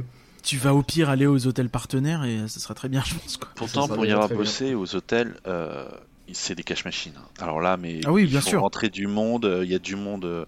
Il y a vraiment Mm. beaucoup de monde. euh, Enfin, à la- à l'année, c'est clair qu'ils ils font, ils sont autant au tout début du lancement Disneyland de Paris. Je pense qu'avec le manque d'offres qu'il y avait à l'ouverture et euh, pas de second parc, même si on pense qu'on veut du second parc, euh, ça, ça a porté préjudice. Et là, c'était peut-être un peu compliqué. Autant maintenant, je pense que les, les sept hôtels à destination, quoi qu'il arrive, ils font le taf, quoi, concrètement. Ouais. Et- Oui, oui, non, mais ouais, ils sont globalement et même, je, remplis, je suis même étonné qu'ils aient pas conçu de nouveaux hôtels depuis, parce que honnêtement, euh, il il y a de quoi en fait à, à- à avoir justement de la clientèle pour ce- cet hôtel en plus ou ces hôtels en plus pour euh, à la fois remplir, se faire du cash et tout ça. Il- C'est sûr qu'il y a une demande et, et que, il- enfin, ils perdraient pas de cash à en construire un, si ce n'est d'investir au début euh, dans, dans ce nouvel établissement, quoi. Mais euh, mais c'est étonnant qu'ils aient pas fait d'autres extensions parce que franchement, ça rapporte beaucoup et enfin, ils seraient gagnants surtout. Ça coûte très cher à construire, je pense. Donc même Ouais, s'ils veulent voit le faire, euh, je pense se que la politique de euh, monter en gamme euh, pour euh, faire venir les gens les plus coûteux et derrière faire des autres Eh oui. hôtels partenaires pour euh, accommoder un peu euh, les gens avec l'hôtel BNB qui a ouvert il y a, il y a Mais, quoi, il y mais a rien 7-8 n'empêche de faire un hôtel 4 étoiles en plus. Hein. Je veux dire, c'est. le budget, et je pense. le- le bu- Je te l'accorde, mais quand, quand tu vois qu'ils se gargarisaient que euh, au bout de deux ans, un plan de rénovation euh, énorme de, du Sequoia, où ils ont absolument tout refait, comme le, le Newport, ils ont vraiment tout, re- re- tout retaffé euh, dedans, euh, tout refait, les extérieurs, les intérieurs et tout. Ils se disaient, bah, en deux ans, c'est- c'était amorti.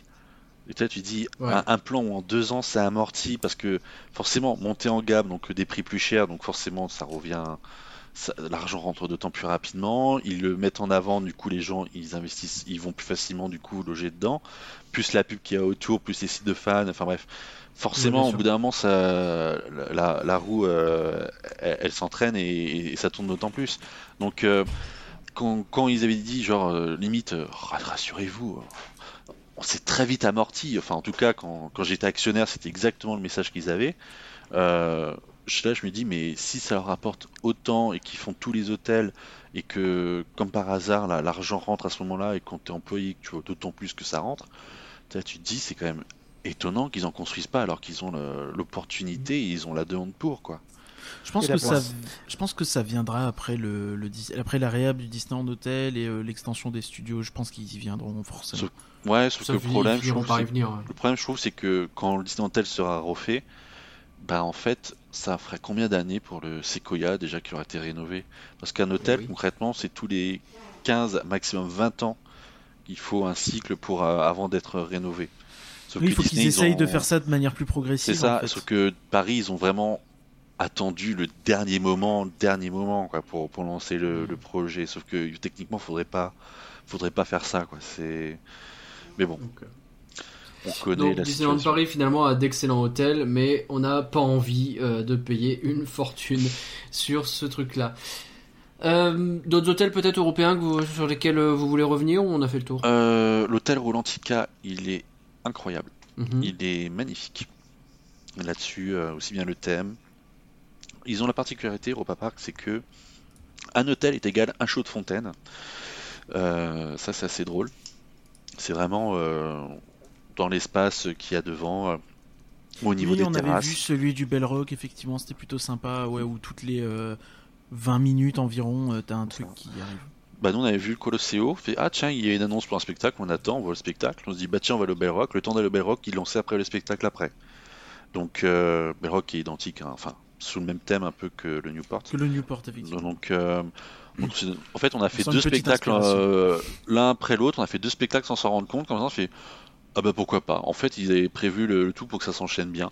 Et, euh, et du coup, bah, on a passé un moment et on se dit, ah bah, du coup, un spectacle, euh, un, spectacle de fontaine pour un hôtel, ça va. Et pareil au, à l'hôtel, euh, c'est Cosard, je crois, l'hôtel de Rolantica, où, où bah, justement, enfin, le, thème hôtel-musée, c'est assez déroutant et, et pas mal d'ailleurs. Et il a un bon esprit, il fait très moderne, et, et aussi ils ont un très très bon restaurant.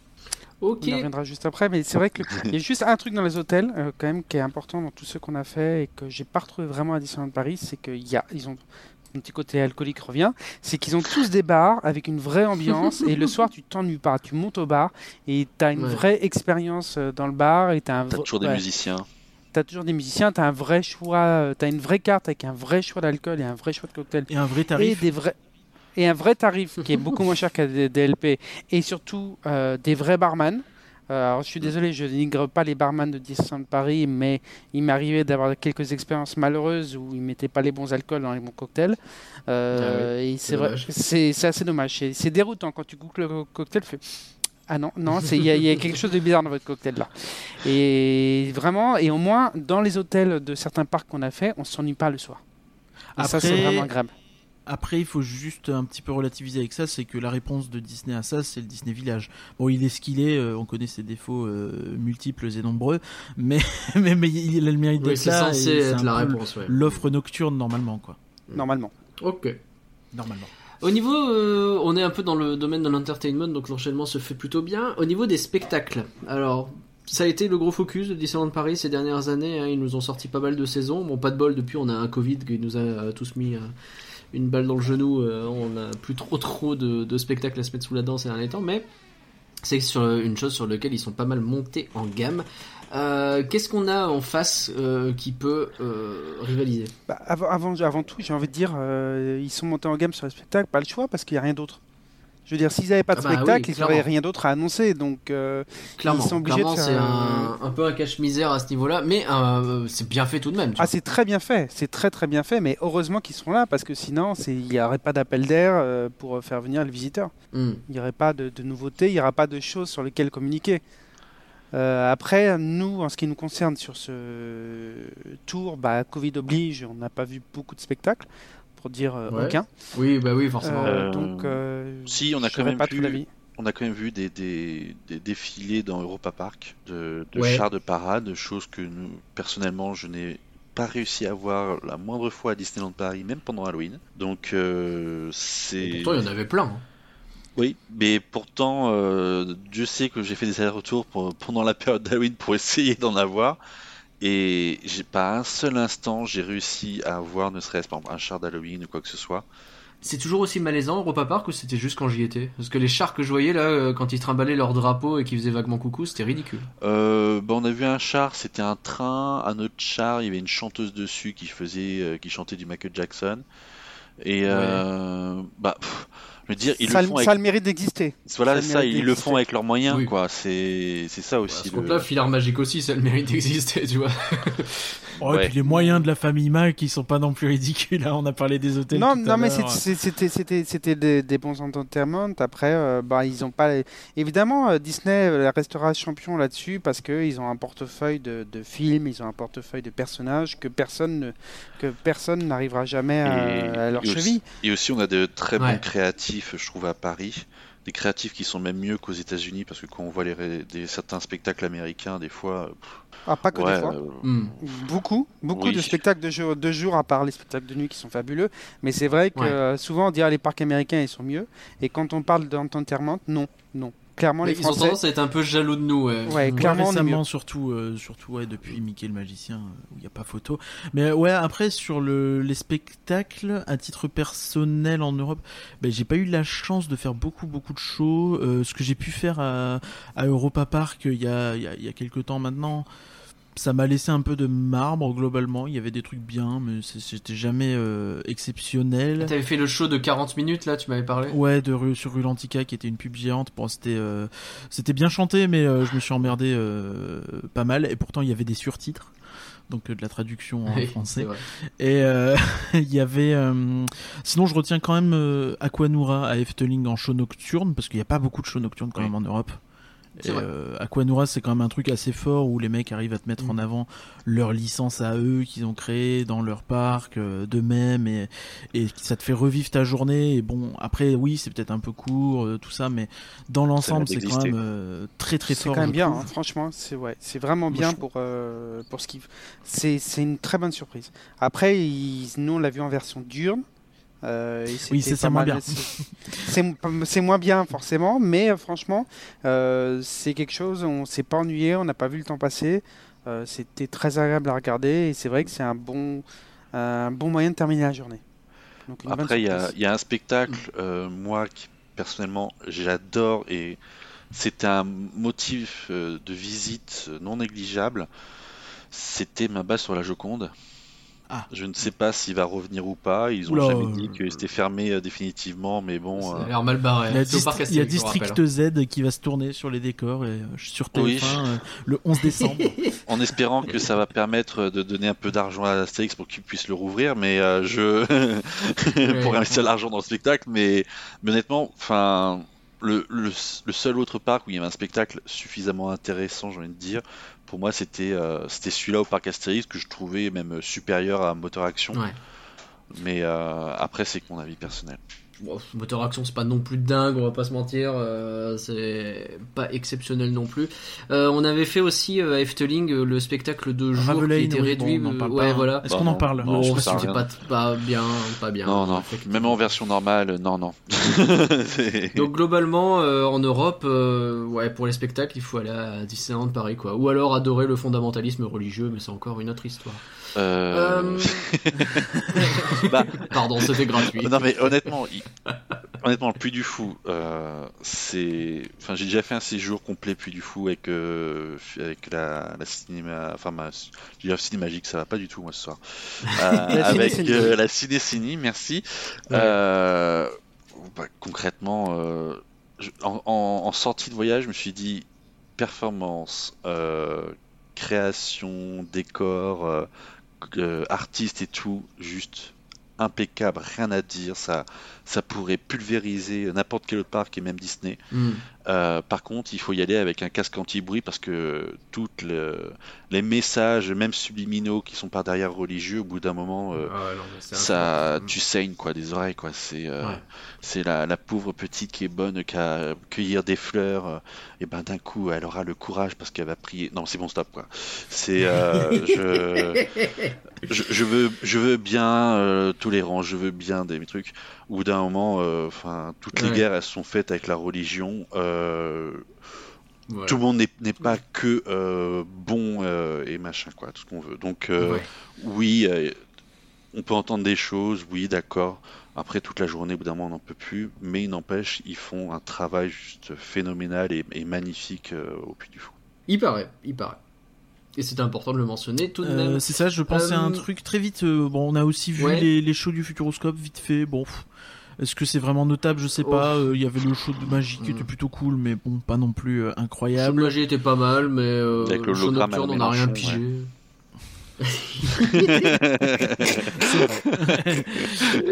Et le show nocturne avait besoin d'être changé et euh, il va changer. donc. Ouais, il faut changer. Ouais, mais c'est même en ouais, c'est euh, Cirque du Soleil, euh, pff, c'est Hmm. c'est moyen quoi. Non, c'est pas dingue fait. du tout, effectivement. C'est- Je- Honnêtement, il y a un spectacle qui s'appelait la note, La Note Bleue. Je crois que même euh, quasiment dix ans après, euh, il est encore meilleur que les deux trois spectacles qui l'ont suivi, quoi. Ouais. Donc euh, bon, c'est bon, ils, ils testent quoi, ils tentent. Ils testent, oui, c'est un peu. C'est vrai qu'ils essayent des choses, on peut pas leur enlever ça. C'est, on peut pas leur euh, reprocher. On espère qu'ils iront de- dans la bonne direction à terme. Bon, parlons bouffe un peu. En plus, j'ai hyper la dalle là actuellement. Euh, Alors, Alors qui est Là, prêt à là, taper il- sur Disney? il risque d'y avoir gros débat parce que en vrai, alors Disney c'est cher, mais moi il y a beaucoup de trucs que j'aime beaucoup dedans. Voilà, je l'ai dit maintenant, je sais que Tout je seul, je- seul. Donc euh, voilà. Après, euh, on peut parler de plein de choses. Euh, euh, mais, mais par contre, pour être honnête à 100%, je pense que mon meille- ma meilleure expérience culinaire, c'était un mardi à Efteling où avec Morgan, on s'est lancé dans une euh, un genre de marathon où on a fait que bouffer du début de la journée à la fin. Euh, lui, il a même fini dans un McDo parce qu'il va vraiment trop loin ce garçon.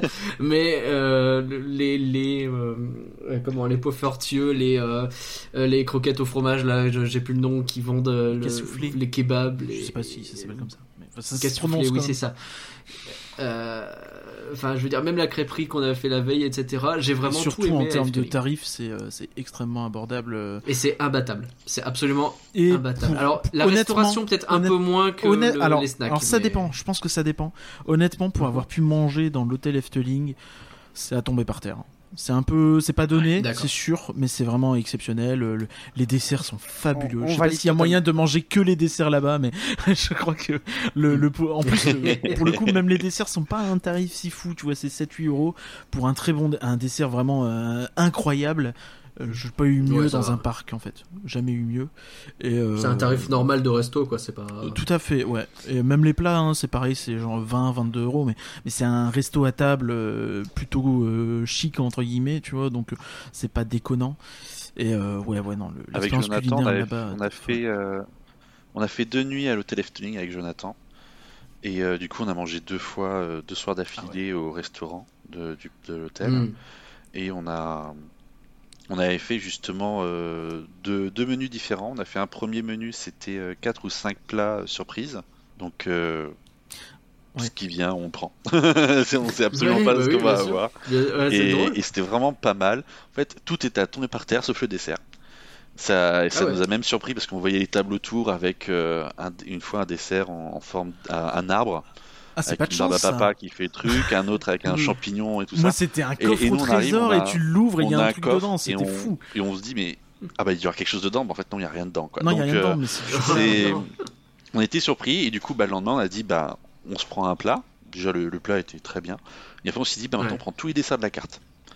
Et du coup, Ah oui, bah oui. Ah oui. on s'est dit, dernier soir de notre, de notre trip, euh, hier on a bien bavé sur les desserts, on a eu tout sauf ça, donc euh, on prend tous les desserts de la carte. Et vraiment, Et honnêtement, c'est- régalé. ouais. Bah, après, après, sur les. Vraiment, euh, Maxence confirmera. Dieu sait si j'adore aller manger à Disneyland Paris. Des fois, je ne vais à Disneyland Paris que pour manger. Mais Ah, je suis d'accord, je peux faire ça aussi. il n'y a aucun parc qui. euh, ah, non, pardon. Je veux dire, ils se font éclater par tout le monde. Sauf par euh, Walibi Holland, mais on y reviendra juste après. Ou Bellouard, des par tout le monde. euh, ou vraiment les petits parcs, Euh, effectivement, je veux ça dire- peut avoir du mal à lutter. Quoi. Pardon? Non, je dis les petits parcs style Bellouard, euh, évidemment, sont pas au niveau, Ouais. mais, euh, mais c'est vrai que je suis assez d'accord où sur le reste, on mange mieux euh, quand on va en Allemagne ou aux Pays-Bas dans des parcs. généralement, c'est c'est bien Alors j'ai un bémol, euh, euh, j'ai un bémol sur Fantasyland que j'ai vraiment pas trouvé ouf. Il y a des bons trucs, mais j'ai vraiment pas trouvé ça dingue. Eh bah, honnêtement. figure-toi que dans la zone, bah, justement, on cherchait, on a tourné avec Maxence et, euh, et euh, on a trouvé un self qui est au-dessus de la zone Berlin, sur lequel ils te font des pâtes. On demande des pâtes au saumon. Le gars, il, nous, il les a cuisées devant nous et euh, il sort du con, il sort en dessous euh, du saumon et euh, genre il nous a mis 5 tranches de saumon fumé énorme et tout ça pour euh, 14 euros. Euh, Ok, c'est ça que j'aurais dû prendre. et donc, du coup, en fait, il y a des choses, mais il faut les trouver parce que vraiment, Ouais, Fantasyland, c'est un labyrinthe et c'est planqué. Oui. Après, Ouais. pour revenir euh, à. Souviens-toi des Paris, gaufres, à euh, des gaufres totalement Ouais. folles à 4 euros. euh, Bon, à Disneyland Paris, t'as un, Oui, non, il y avait un des sablé, tu vois, pas. mais- C'est sur les restos de Fantasyland qui m'ont beaucoup déçu en fait. Il n'y a aucun. euh, Je veux dire, à Disneyland Paris, euh, il n'y a aucun resto dans, dans tout notre trip où ils ont osé nous servir avec des, de la vaisselle en plastique ou, de la, ou dans, Ouais. des, dans des petits paniers. Euh, Mm. euh, on se faisait également je me faisais également pardon, la réflexion de, à Disneyland Paris, en comptoir, il est très difficile de manger à peu près équilibré, ce qui n'est pas tout le cas dans les, dans les autres parcs. Je veux dire, à Disneyland Paris, tu as pizza ou burger, burger ou pizza. Si tu veux manger à peu près équilibré, tu vas au, Ou Hakuna. à au Hakuna et tu, man- tu manges le poulet yassa avec le riz, qui est très très bon. J'adore ce plat, mais C'est le seul. c'est le seul. Ouais. Euh, et euh, par exemple, la- la- le nouveau restaurant à Europa Park, euh, dans Pirate, des Piraten des Batavia, c'est ils te font des bols avec du riz, des pâtes. En fait, tu choisis Mm. riz, pâtes, ou bien, et puis après, tu choisis bœuf, poulet ou euh, végétarien. Et après, ils te mettent des légumes et c'est tout. Et ils te mettent sauce épicée ou non épicée. Et en fait, ça fait très très bien l'affaire. Parce que tout le monde aime les pâtes, tout le monde aime le riz. Et euh, ils ont compris, ça fonctionne bien, c'est pas très cher. Et vraiment, ce qui manque à Paris, à Disneyland Paris, c'est cette diversité d'offres. Et euh, Et même Une- même une- une qualité, offre, euh, et une offre en qualité. encas. Les encas, euh, t'as faim dans la journée, euh, tu dois te poser que tu veux prendre un petit truc quelque part, bah t'as pas juste euh, le popcorn ou la gaufre. Là, euh, tu, tu as d'autres choix et euh, et à des prix, euh, et à des prix euh, moindres. Tu peux même prendre juste euh, un, un par exemple, à Fantasyland, au bout d'un moment, tu as un comptoir de nouilles. Si tu veux, tu prends ton comptoir de nouilles. À 7 euros, tu as un plat de nouilles. Et euh, ici, tu as vraiment euh, une faim, tu te cales comme ça et t'es pas obligé d'aller dans un fast-food pour claquer 17 euros.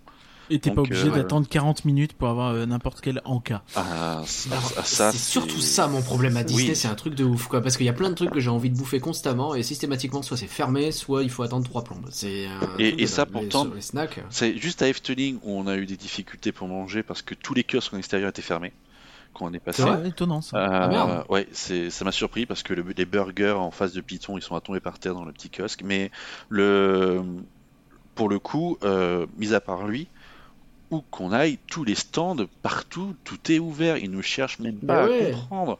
Et là, tu es à Disney, tu te dis bon, c'est la référence européenne, il s'agit en première destination touristique en Europe. Et ben non les restos quoi. sont fermés, les Les, stands la sont moitié fermés. sont fermés, les stands sont fermés. Il y a, il y a très peu d'offres diversifiées dans, dans les, les petits stands qui peuvent être ouverts euh, dans la rue, euh, si ce n'est euh, des variantes de beignets, des variantes de machin ou, ou de popcorn. Il n'y a pas de, il y a pas de, de vrai euh, choix a peu d'originalité. ouais. Et peu T'en as d'originalité. quelques-uns mais c'est rare ouais. c'est alors, alors que les modèles ils les ont, hein. ils, ils vont chez eux en Floride ou en Californie, ils ont aucune excuse. hein. Donc euh. Là-dessus, euh, ils peuvent sortir tous les arguments qu'ils veulent. Et euh, c'est et là tu dis non quoi. Les- au bout d'un moment, vous pouvez pas. Et euh, et, et bah si là, là les autres parcs c'est ouvert. On s'est pris au bout d'un moment un, un saumon euh, à Europa Park dans la zone norvégienne. Euh, on s'est pris, c'est un saumon qui était euh, cuit au feu de bois et euh, cuit qui était à tomber, qui était à tomber, qui était pas sec, pas- qui était pas sec, qui était pas gras. C'était super bon. Et il y avait du monde. Et je veux dire, quand il quand il y a de l'o- quand il y a de l'offre et que il y a de la demande, il y a du monde et tous les bien kiosques. il y sûr, les gens monde. veulent bouffer. Puis, il hein. te- Exact- Ça, exactement. pas de soucis. Il te le cuit devant toi, tu le vois, t'es encore plus Ouais. satisfait parce que tu sais que c'est pas du surgelé comme à Disney. Et du coup, bah, c'est pas surgelé, il te le cuit devant toi, t'as les odeurs. Les odeurs, ça va dans le langue. Les gens, ils reniflent le tout, les gens veulent tous manger. Donc au bout d'un moment, ça se vend. C'est c'est aussi simple que ça. Mais C'est non, mathématique. C'est. C'est. Au bout d'un moment, tu comprends pas, quoi. C'est. Tu dis, mais les mecs, enfin, sortez du des bureaux, c'est c'est pas possible. Non, mais c'est clair. C'est clair. Et au repas parc, on a fait un hôtel de l'hôtel, de- on a fait le restaurant de l'hôtel rue Lantica. Donc Ah. que, que quand même un hôtel de 600, euh, un- pardon, un restaurant de 650 couverts. D'accord, c'est pas le Ouais, petit restaurant. C'est deux fois 650 le. deux fois Plaza Garden. hein. Mmh, bien sûr. Donc, Et euh, voilà. euh, on, a, on a eu la chance, je sais pas, en tout cas on était assis, on, est, on avait une table devant les cuisines. Et en fait ils se sont organisés de façon à sortir une quantité monumentale de, de nourriture et tout était, bon, puisqu'on les voyait, hein, tout était cuisiné sur place. Et en fait chacun avait un rôle, donc lui il faisait les salades, lui il faisait les patates, lui il faisait, euh, j'en sais rien ce qu'il faisait. Mmh. Et en fait tout était organisé. Et donc du coup du fait de l'organisation, bah, en fait ils arrivaient à sortir des plats mais qui étaient à tomber par terre On a mis 4 qui minutes pour avoir le plat. Et, et qui, euh, et qui étaient très très bons. On a mis 4 minutes pour Et le plat cher. et les, les cuisiniers, ils étaient 20 pour tout le restaurant. Donc euh, 20, même pas 20, même pas 20 cuisiniers pour tout le Non, c'était restaurant. 10. Ouais, Voilà, c'est ils étaient organisé. 10, voilà. Et, et l'organisation était très simple, c'est qu'ils ont devant eux un écran. Et du coup, quand il y a un plat qui tombe, ils ont la partie du plat qu'ils doivent faire. Et après, ça passe au suivant. Ça fait un peu Charlie Chaplin les temps modernes pour le coup, Mmh. mais au moins les trucs tombent et du coup ça débite. Et là, tu te dis un restaurant de 650 couverts avec 10 cuisiniers et t'as ton plat en 4 minutes, tu te dis ah là il y a quand même quelque chose quoi. Et en plus tout est frais. Ouais, bien sûr. Tout est frais. C'est et là tu te dis non non quoi, c'est je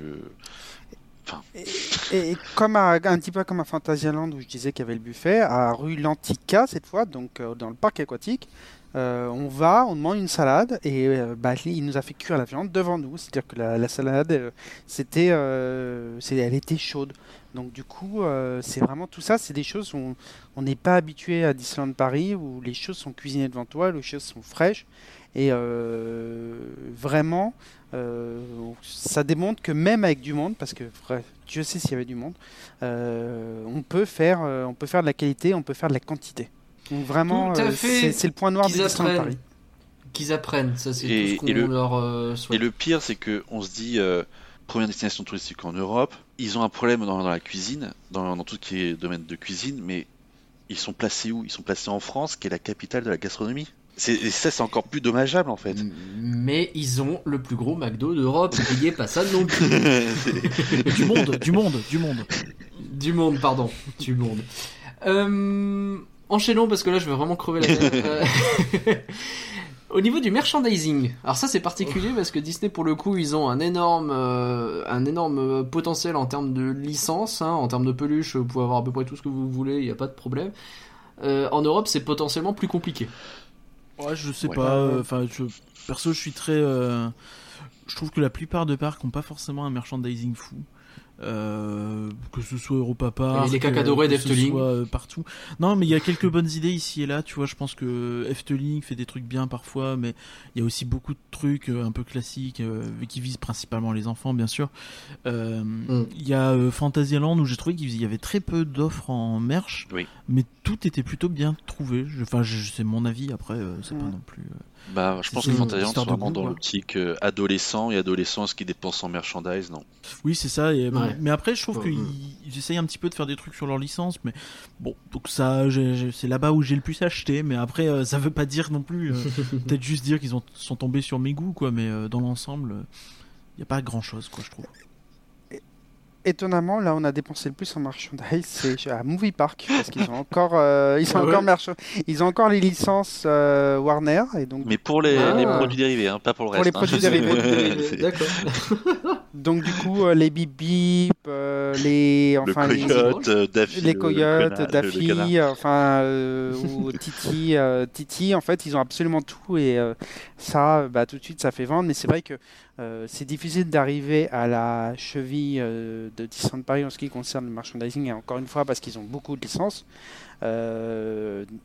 Chacun, c'est vrai que je te rejoins, euh, il parc rien, c'est vrai que le, le- chaque parc a des petits, des petits, des, petits produits sympas. Après, euh, Europa Park, et ce qui a fait très plaisir à Maxence, c'est Europa Park et euh, comment il s'appelle? Et Toverland vendent leurs CD de musique Ouais. faits par, euh, par Imascore. Euh, donc, euh, comment dire euh, Bah, Europa bah, ça, Park, c'est vraiment ils ont un rayon avec 30 CD de musique différents. Et t'es là, tu te dis, mais comment tu peux vendre 30 types de CD différents? Là, tu dis Disneyland Paris, ils en sortent un au bout de 5 ans, ils sont déjà au bout de leur vie, quoi. Ils ont du mal à se dire, est-ce qu'on va rentabiliser?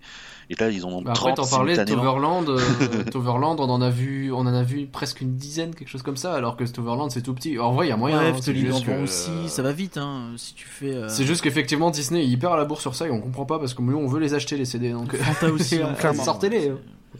Mais sortez-les, sortez-les. le- je pense que leur problème à Disney, c'est est-ce qu'ils vont avoir les, les autorisations, les droits pour le faire Est-ce que les droits, il va, ça va leur rapporter tant ou non et, euh, et je pense qu'ils se bloquent beaucoup là-dessus.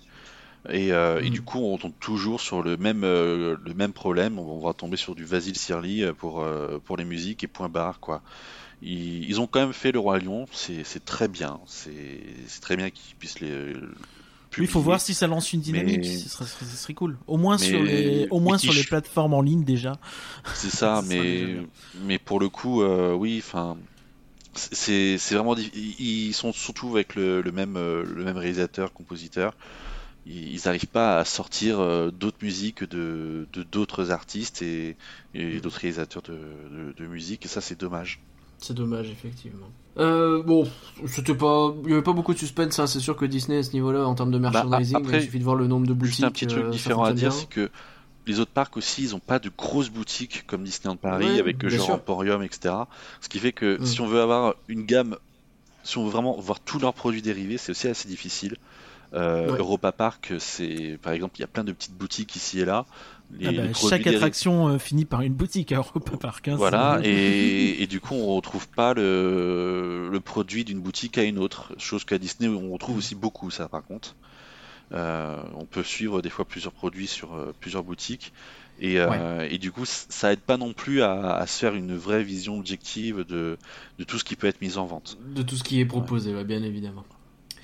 Au niveau des tarifs et des services, là, alors en termes de tarifs, bon, Disneyland Paris c'est mal barré, hein, euh, Ouais. puisqu'ils Aïe, ont bien bien monté en prix. Ouais. C'est les euh, champions, c'est les champions, il n'y a pas plus cher. Ça, Bravo. On a déjà pas mal parlé au niveau des hôtels où c'est à mon sens indécent et euh, que euh, ils ont beau faire tout ce qu'ils veulent, euh, Mm. ça vaut pas la qualité, je dirais. Après, euh, le parc en lui-même, enfin c'est- compliqué quoi, surtout que le- ça augmente constamment. Euh, et on n'est pas sûr que ça suive vraiment. euh, je sais pas trop, trop. C'est compliqué puisqu'on est Bah, dans une période de transition en plus. Non, mais c'est comme tout. C'est le premier parc, le parc Disneyland. On se l'est dit, ça fait 25 ans qu'il n'y a pas eu de nouvelle attraction. Et le prix, il a augmenté de combien en 25 ans? Ouais, bah, ouais. C'est ça en fait. Est-ce qu'au bout d'un moment ça se justifie quand on voit qu'il n'y a plus de parade électrique qui est quand même l'emblème de, parc Disney, hein, le- les, parades électriques. hein. Même 5 ans après la fin de, de, de Fantillusion, le parc ne, ne s'avoue toujours pas qu'elle est finie. Euh, les gens et les visiteurs, ils te viennent, ils te questionnent en tant que guest flow, elle est où la parade électrique? Et t'es là, on te dit, on te demande de dire aux guests, de dire, bah, bah non, euh, il faut dire qu'elle reviendra une prochaine fois.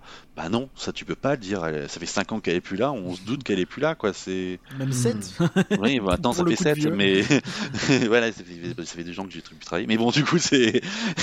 enfin, c'est- quand même 109 euros, 109 euros plein pot, quoi. C'est quand même une petite fortune. Sachant que c'est un des rares parcs 114 qui a pas de nouveauté.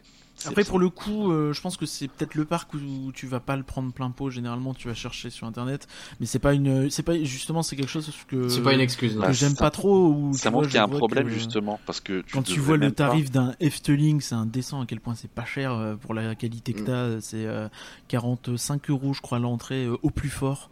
Euh, les hôtels euh, ont plus ou moins toujours le même prix le long de l'année. Il y a une petite variation, mais c'est pas énorme et tu t'en sors à. Enfin, j'avais regardé là euh, pour euh, un séjour à Efteling de 6 personnes euh, à Noël de 2 jours, c'est je crois 800 euros. 2 Ouais. 3 jours, pardon. 3 jours. Ouais, ouais, ouais. 3 jours alors, de alors, nuit. Alors que la nuit au DLH est 1500 euros à cette période-là. Voilà. Ah bah oui, oui, évidemment. C'est pas pour 6 personnes. hein. Donc c'est euh, et il y a pas le déj. Ouais. Petit déj. Parce que si on peut tirer 120 balles, c'est pourquoi pas. Mais, mais, Bon, le tarif- mais ça, c'est un problème parce que quand, quand on se dit on va à Disney, tiens, je vais voir s'il n'y a pas des promos ici et là, techniquement, tu devrais même pas penser comme ça. Enfin, je sais que quand on regarde, nous, Bien aller, euh, Moi, ça en me Floride ou en ouf. Californie, euh, Mm. déjà, on sait qu'il y a des nouveautés chaque année, donc déjà, on se pose pas la question de est-ce que ça vaut le coup ou pas. Et surtout, euh, quand je parle de nouveauté, c'est une nouvelle attraction. hein. C'est pas euh, nouveau spectacle où le Mickey a changé de costume.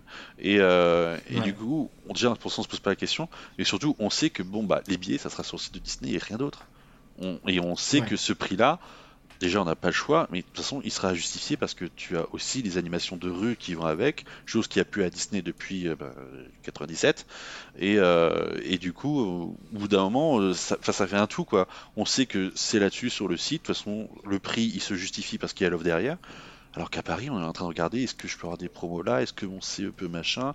Est-ce que j'ai bidule Est-ce que si je prends un passeport, ça coûterait pas moins cher avec les réductions en pourcentage au final? Euh, Enfin, Et, puis- et puis on a tous eu l'anecdote euh, où tu, tu dis bon bah je te trouve un tarif il est de temps donc c'est un tarif il est déjà qui est beaucoup moins cher que le billet d'entrée.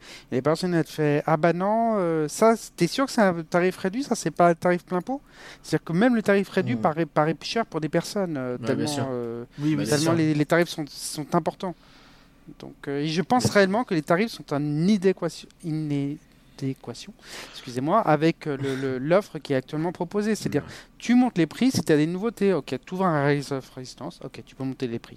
Tu, tu montes, un, tu montes euh, des nouveautés euh, telles qu'on va voir au studio. Ouais, tu peux monter les prix. Mais là, il n'y a rien. Il n'y a vraiment rien. Si ce n'est que il y, a, moins de, choses carrément qui sont proposées. clairement.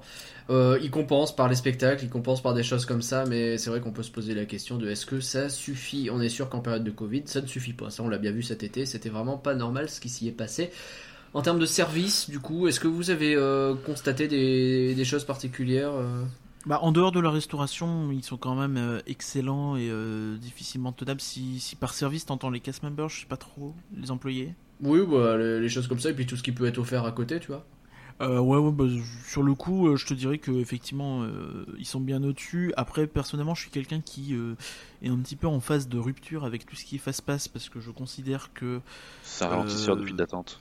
C'est ça et surtout ça te ça te cloisonne ta journée et euh, c'est une montée de stress pour finalement rien parce qu'en réalité, le temps que tu gagnes sur le fast-pass, tu vas le perdre dans une autre file.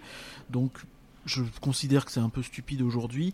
Euh, je te dirais aussi qu'il manque de single riders. Parce que c'est quelque chose qui. Alors en ce moment, avec le Covid, c'est pas ouf. Mais je sais qu'à Efteling, euh, si t'es. euh, si t'es prêt à faire du single rider, l'attente elle est tellement ridicule par rapport euh, au Mhm. reste et t'en as sur euh, plein d'attractions. Euh, je crois que c'est aussi le cas Universal, mais bon, c'est pas le sujet. Et euh, enfin, c'est quelque chose qui me manque pas mal. Après, ouais, sur, sur le, les cast members, euh, je pense que en Europe, c'est ce qui se fait de mieux ou pas loin. Euh, à Efteling, les gens sont très sympas aussi. J'allais dire aussi. Efteling, ils, ils sont, ils sont aussi très bons. Euh, Europa Park euh, ça- aussi. Franchement, euh, ça, ça le fait bien. Euh, après, euh, après, on est sur une, enfin, relation de clientèle, on est sur quelque chose après de classique avec, euh, avec les autres parcs. Le, Très très très classique. très classique. La seule grosse différence, c'est euh, Walibi Hollande. Euh, pff, là, la communication. euh, bon, déjà, euh, la langue, c'est déjà une barrière. Euh, et après, euh, bah, nous, avec le Covid, ils avaient un principe c'est tu veux faire une attraction, il faut que tu réserves sur l'application. C'est et, et du coup, ils disaient, le problème c'est que pour avoir accès à cette application, il faut que tu reçois un mail. Sauf que nous, le mail, on l'a pas reçu. Donc, on est arrivé dans l'attraction, merde. on n'a pas su qu'il fallait une application. On nous a refoulé sans Ouais. entrée du parc. Donc déjà, on a traversé le parc pour rien, on doit revenir, on fait la file d'attente, on a l'application. Et après, on essaie tant bien que mal de, de comprendre comment ça fonctionne. Et après, en fait, c'est. euh, bah, tu sais que si tu veux aller à la telle attraction, tu peux y aller dans 40 minutes, ou la prochaine, c'est dans 20 minutes. Et c'est pas plus mal parce Mhm. qu'après, tu sais que bah, tu prends naturellement celle qui vient tout de suite pour limiter la file Oui, d'attente. Ce qui fait que toutes les files d'attente, elles se régulent plus ou moins. Et en fait, tu arrives à faire plus d'attractions à la fin de la journée. Mais euh, au début, tu as un principe mais qui se fait pas, les mails quoi. qui ne viennent pas, les employés, on a du mal à communiquer entre eux. Bon, après, c'est c'est barrière après de la langue et du fonctionnement, quoi. Mais Mais, mais contrairement à Stand By Line de, de, de, des- de Disneyland Paris, euh, quand tu Ça marche. réserves et que tu as ton créneau, ça marche. T'embarques assez rapidement euh, dans, Dans les les sacs. 10, 15, 5, 10, 15 minutes grand grand maximum. max, ouais. Euh, pour avoir expérimenté euh, l'avant-veille de la fermeture de, des LP, euh, bah, j'avais mon stand-by line pour Crush Coaster et j'arrive devant Crush Coaster. Ah, 80 minutes. Bon, bah, Ouais, ça ouais. sert à quoi votre truc? ça, ça- ça sert à quoi votre Je truc pense quoi? qu'ils sont encore en rodage sur ce truc et qu'il y a du taf à faire Ouais, pour s'améliorer. d'être au point encore. Ils devraient savoir gérer, mais bon. Pourtant, Euh, ils ont un euh, passe-passe, je- donc ils devraient savoir. C'est Ouais, non, mais. Je voulais revenir aussi, Naglas, sur l'histoire qu'on a eue avec le téléphone perdu à Efteling, qui est euh, Tout quand à même fait. une gestion exceptionnelle de leur part, euh, où euh, bah, t'as un site où tu peux retrouver les objets perdus, et tu y vas, et tu, tu parles, et, et ils te le demandent, et tu trouves tout de suite, c'est ce qui est assez fou, parce que d'une journée sur une autre, on a réglé d'une portable simplicité en, extrême. 5 minutes, quoi, euh, et Mm. c'est vraiment exceptionnel. euh. Dans un parc euh, très néerlandais, euh, pourtant, hein, et on s'en est Ah, en plus, t'as pas mal de gens qui Donc parlent ça, euh, plusieurs langues là-bas, ils sont vraiment très très bons là-dessus. euh. Donc c'était vraiment euh, très cool. On a une dernière catégorie que vous nous avez demandé d'ajouter qui est les petits qui n'ont rien à envier. Qu'est-ce que vous vouliez dire par ça? Bah, Bah, en fait, c'est des, petits, c'est des petits parcs en fait qui, euh, ils, ils- de par leur offre, euh, alors c'est des petits parcs, hein, ils, peuvent, ils arrivent pas, à la, la- la- ils arrivent pas au niveau de Disneyland Paris, mais ils ont quand même un charme, ils ont quand même un, un- une, une offre qui fait que euh, s'ils étaient amenés à se développer, ils deviendraient euh, dangereux pour les parcs type Ouais. euh, Efteling ou euh, Europa Park. Euh, Hmm. on, a, on pensait à Holiday Park qui est vraiment euh, très, euh, très sympa, très mignon. Ils ont une super zone indoor euh, qu'ils ont refait Thématisée récemment. à et mort, elle elle est thématisée à belle. mort. Elle est C'est super où ça, belle. Holiday Park? Euh, c'est en Allemagne. C'est au nord de, de Strasbourg. Ok. Donc euh, voilà. Et, et non, franchement, très, très bon. Enfin, c'est un parc, quand tu regardes le plan, tu dis, mais c'est tout petit. Mais Ouais. au, au final, euh, l'offre, elle est, elle est suffisante. Ils vont ouvrir une, une nouvelle, un nouveau petit land sur, euh, sur le thème des, des Vikings, Viking Cartoon, et euh, qui, est- qui est vraiment pas mal. Et une zone indoor qui, est- qui est qui est vraiment magnifique à côté Toverland a fait à pleurer quoi tellement elle est moche mais Ah c'est bah franchement c'est un parc on se dit en- en- encore une, une grosse montagne russe et une autre grosse machine à côté et ça y est quoi c'est parti Euh, après Cla- cla- clairement. Euh, clairement, après, il y avait Fantasyland euh, également. Alors, Fantasyland, bon, il y a un petit bémol, c'est qu'ils sont un peu bloqués par les riverains. Euh, mais c'est vrai que c'est un parc place, euh, un petit qui, euh, s'ils refaisaient un petit peu leur zone euh, indoor euh, Oh. qui est à, qui est à Ah, l'arrière, Je la trouve plutôt cool la zone Woostown là avec les, les Windjazz. Je trouve que ça va, c'est plus la zone, euh, enfin les attractions de la zone chinoise, parce que la zone chinoise en elle-même est Oui, cool, c'est les attractions qui sont pas au niveau. Et euh, je dirais aussi Hollywood Tour, euh, euh, Crazy Bats euh, qui Hmm. sans VR n'a vraiment zéro intérêt quoi. Ouais, c'est clairement. Euh, interminable, c'est clair. Mais, euh, mais oui, enfin, Fantasyland, en fait, c'est un très bon parc, il a une très bonne réputation pour ses montagnes russes, et ça se comprend tout à fait. Mais il n'est pas fait pour, pour tout le monde. Et, euh, et, et justement, s'il est amené à, à mieux se développer pour le côté familial, là, il, il deviendrait sérieusement un très très gros concurrent. Ah, J'espère Et, euh, vraiment qu'ils vont réussir et après, un petit peu à régler ces Moi, pour moi, il y a aussi place. un, un- pour, un euh, autre parc justement qui pourrait être dangereux, c'est Overland. Parce que aujourd'hui, il, il- il a une, il a une très belle offre, il est quand même euh, très étendu comme parc. Mais euh, justement, les zones d'extension entre Avalon et Port Laguna, euh, ça sent Ah, que ça, ça va pas tarder à arriver. Hmm. Et je pense que quand ça sera construit et le jour où ils vont se mettre à faire un hôtel, ça pourrait justement être un, un concurrent qui compte. Ah, en tout cas, c'est Ok. une offre, effectivement, on en a parlé, et je pense qu'on aura l'occasion. C'est notre gros on, coup de cœur cet on été. envisage fortement de faire un petit focus euh, sur ce parc pour euh, un peu revenir là-dessus. Et ce qui est fascinant aussi avec Toverland, c'est que tu vois au fil des années euh, qui s'améliore en fait. Tu vois que le truc de Mm. 2004 est pas forcément incroyable, le truc de 2007 ça va mieux, euh, 2010 ça commence à être bien, 2012 ça commence à être excellent, et ainsi de suite jusqu'à Ouais. Avalon euh, et Port Laguna ouais, euh, récemment où c'est vraiment exceptionnel. Quoi. Ok. Bah merci à merci à vous. Euh, je pense qu'on a fait le tour de tout ce Oui. qu'on voulait dire. Euh, très clairement, l'idée c'était pas de toute façon de trouver un concurrent à Disneyland Paris, mais bien de voir que dans un peu toutes les catégories, eh ben, il y a du souci à se Disons faire. que ouais, et tu vas te faire euh, gratter euh, des parts de marché en Allemagne, euh, en Espagne. On n'a pas trop parlé de l'Espagne parce que c'est pas notre actu en ce moment, c'est sûr, mais c'est aussi un sujet. Non. Et euh, donc forcément, c'est de la concurrence indirecte où euh, c'est des gens qui, au lieu d'aller vont jusqu'à Paris, vont peut-être euh, rester euh, dans leurs parcs locaux qui sont si bien. c'est Ouais. pas la même proximité à Paris euh, comparé à l'Allemagne et, et Pays-Bas aussi. Bien sûr. Ouais, c'est clair. Évidemment. Merci à tous d'avoir suivi Rien que d'y penser. On espère vous avoir offert des perspectives de parcs ouverts et vachement chouettes à visiter. On aimerait bien. Euh, un grand merci, Max. Où est-ce qu'on peut te retrouver? Euh, bah, sur toutes les, les chaînes DLP Welcome possibles, euh, sur les réseaux sociaux. Et, euh, et voilà. DLP Welcome, allez-y, c'est vachement bien. Un grand merci, Jonathan, également. Où peut-on te retrouver? On peut également me trouver sur DLP Welcome, également sur mon Twitter personnel, J sur pain. J sur pain, merci beaucoup. Merci et que rien. Bah, pas de problème, merci à toi. Rien que d'y penser est un podcast du label et la bête. Abonnez-vous sur n'importe quelle appli de podcast pour ne pas manquer les épisodes. Retrouvez-nous sur Twitter, Facebook et Instagram. Venez papoter avec nous sur discord.rienquedipenser.com et on se retrouve dans deux semaines. Bisous tout le monde Bisous. Salut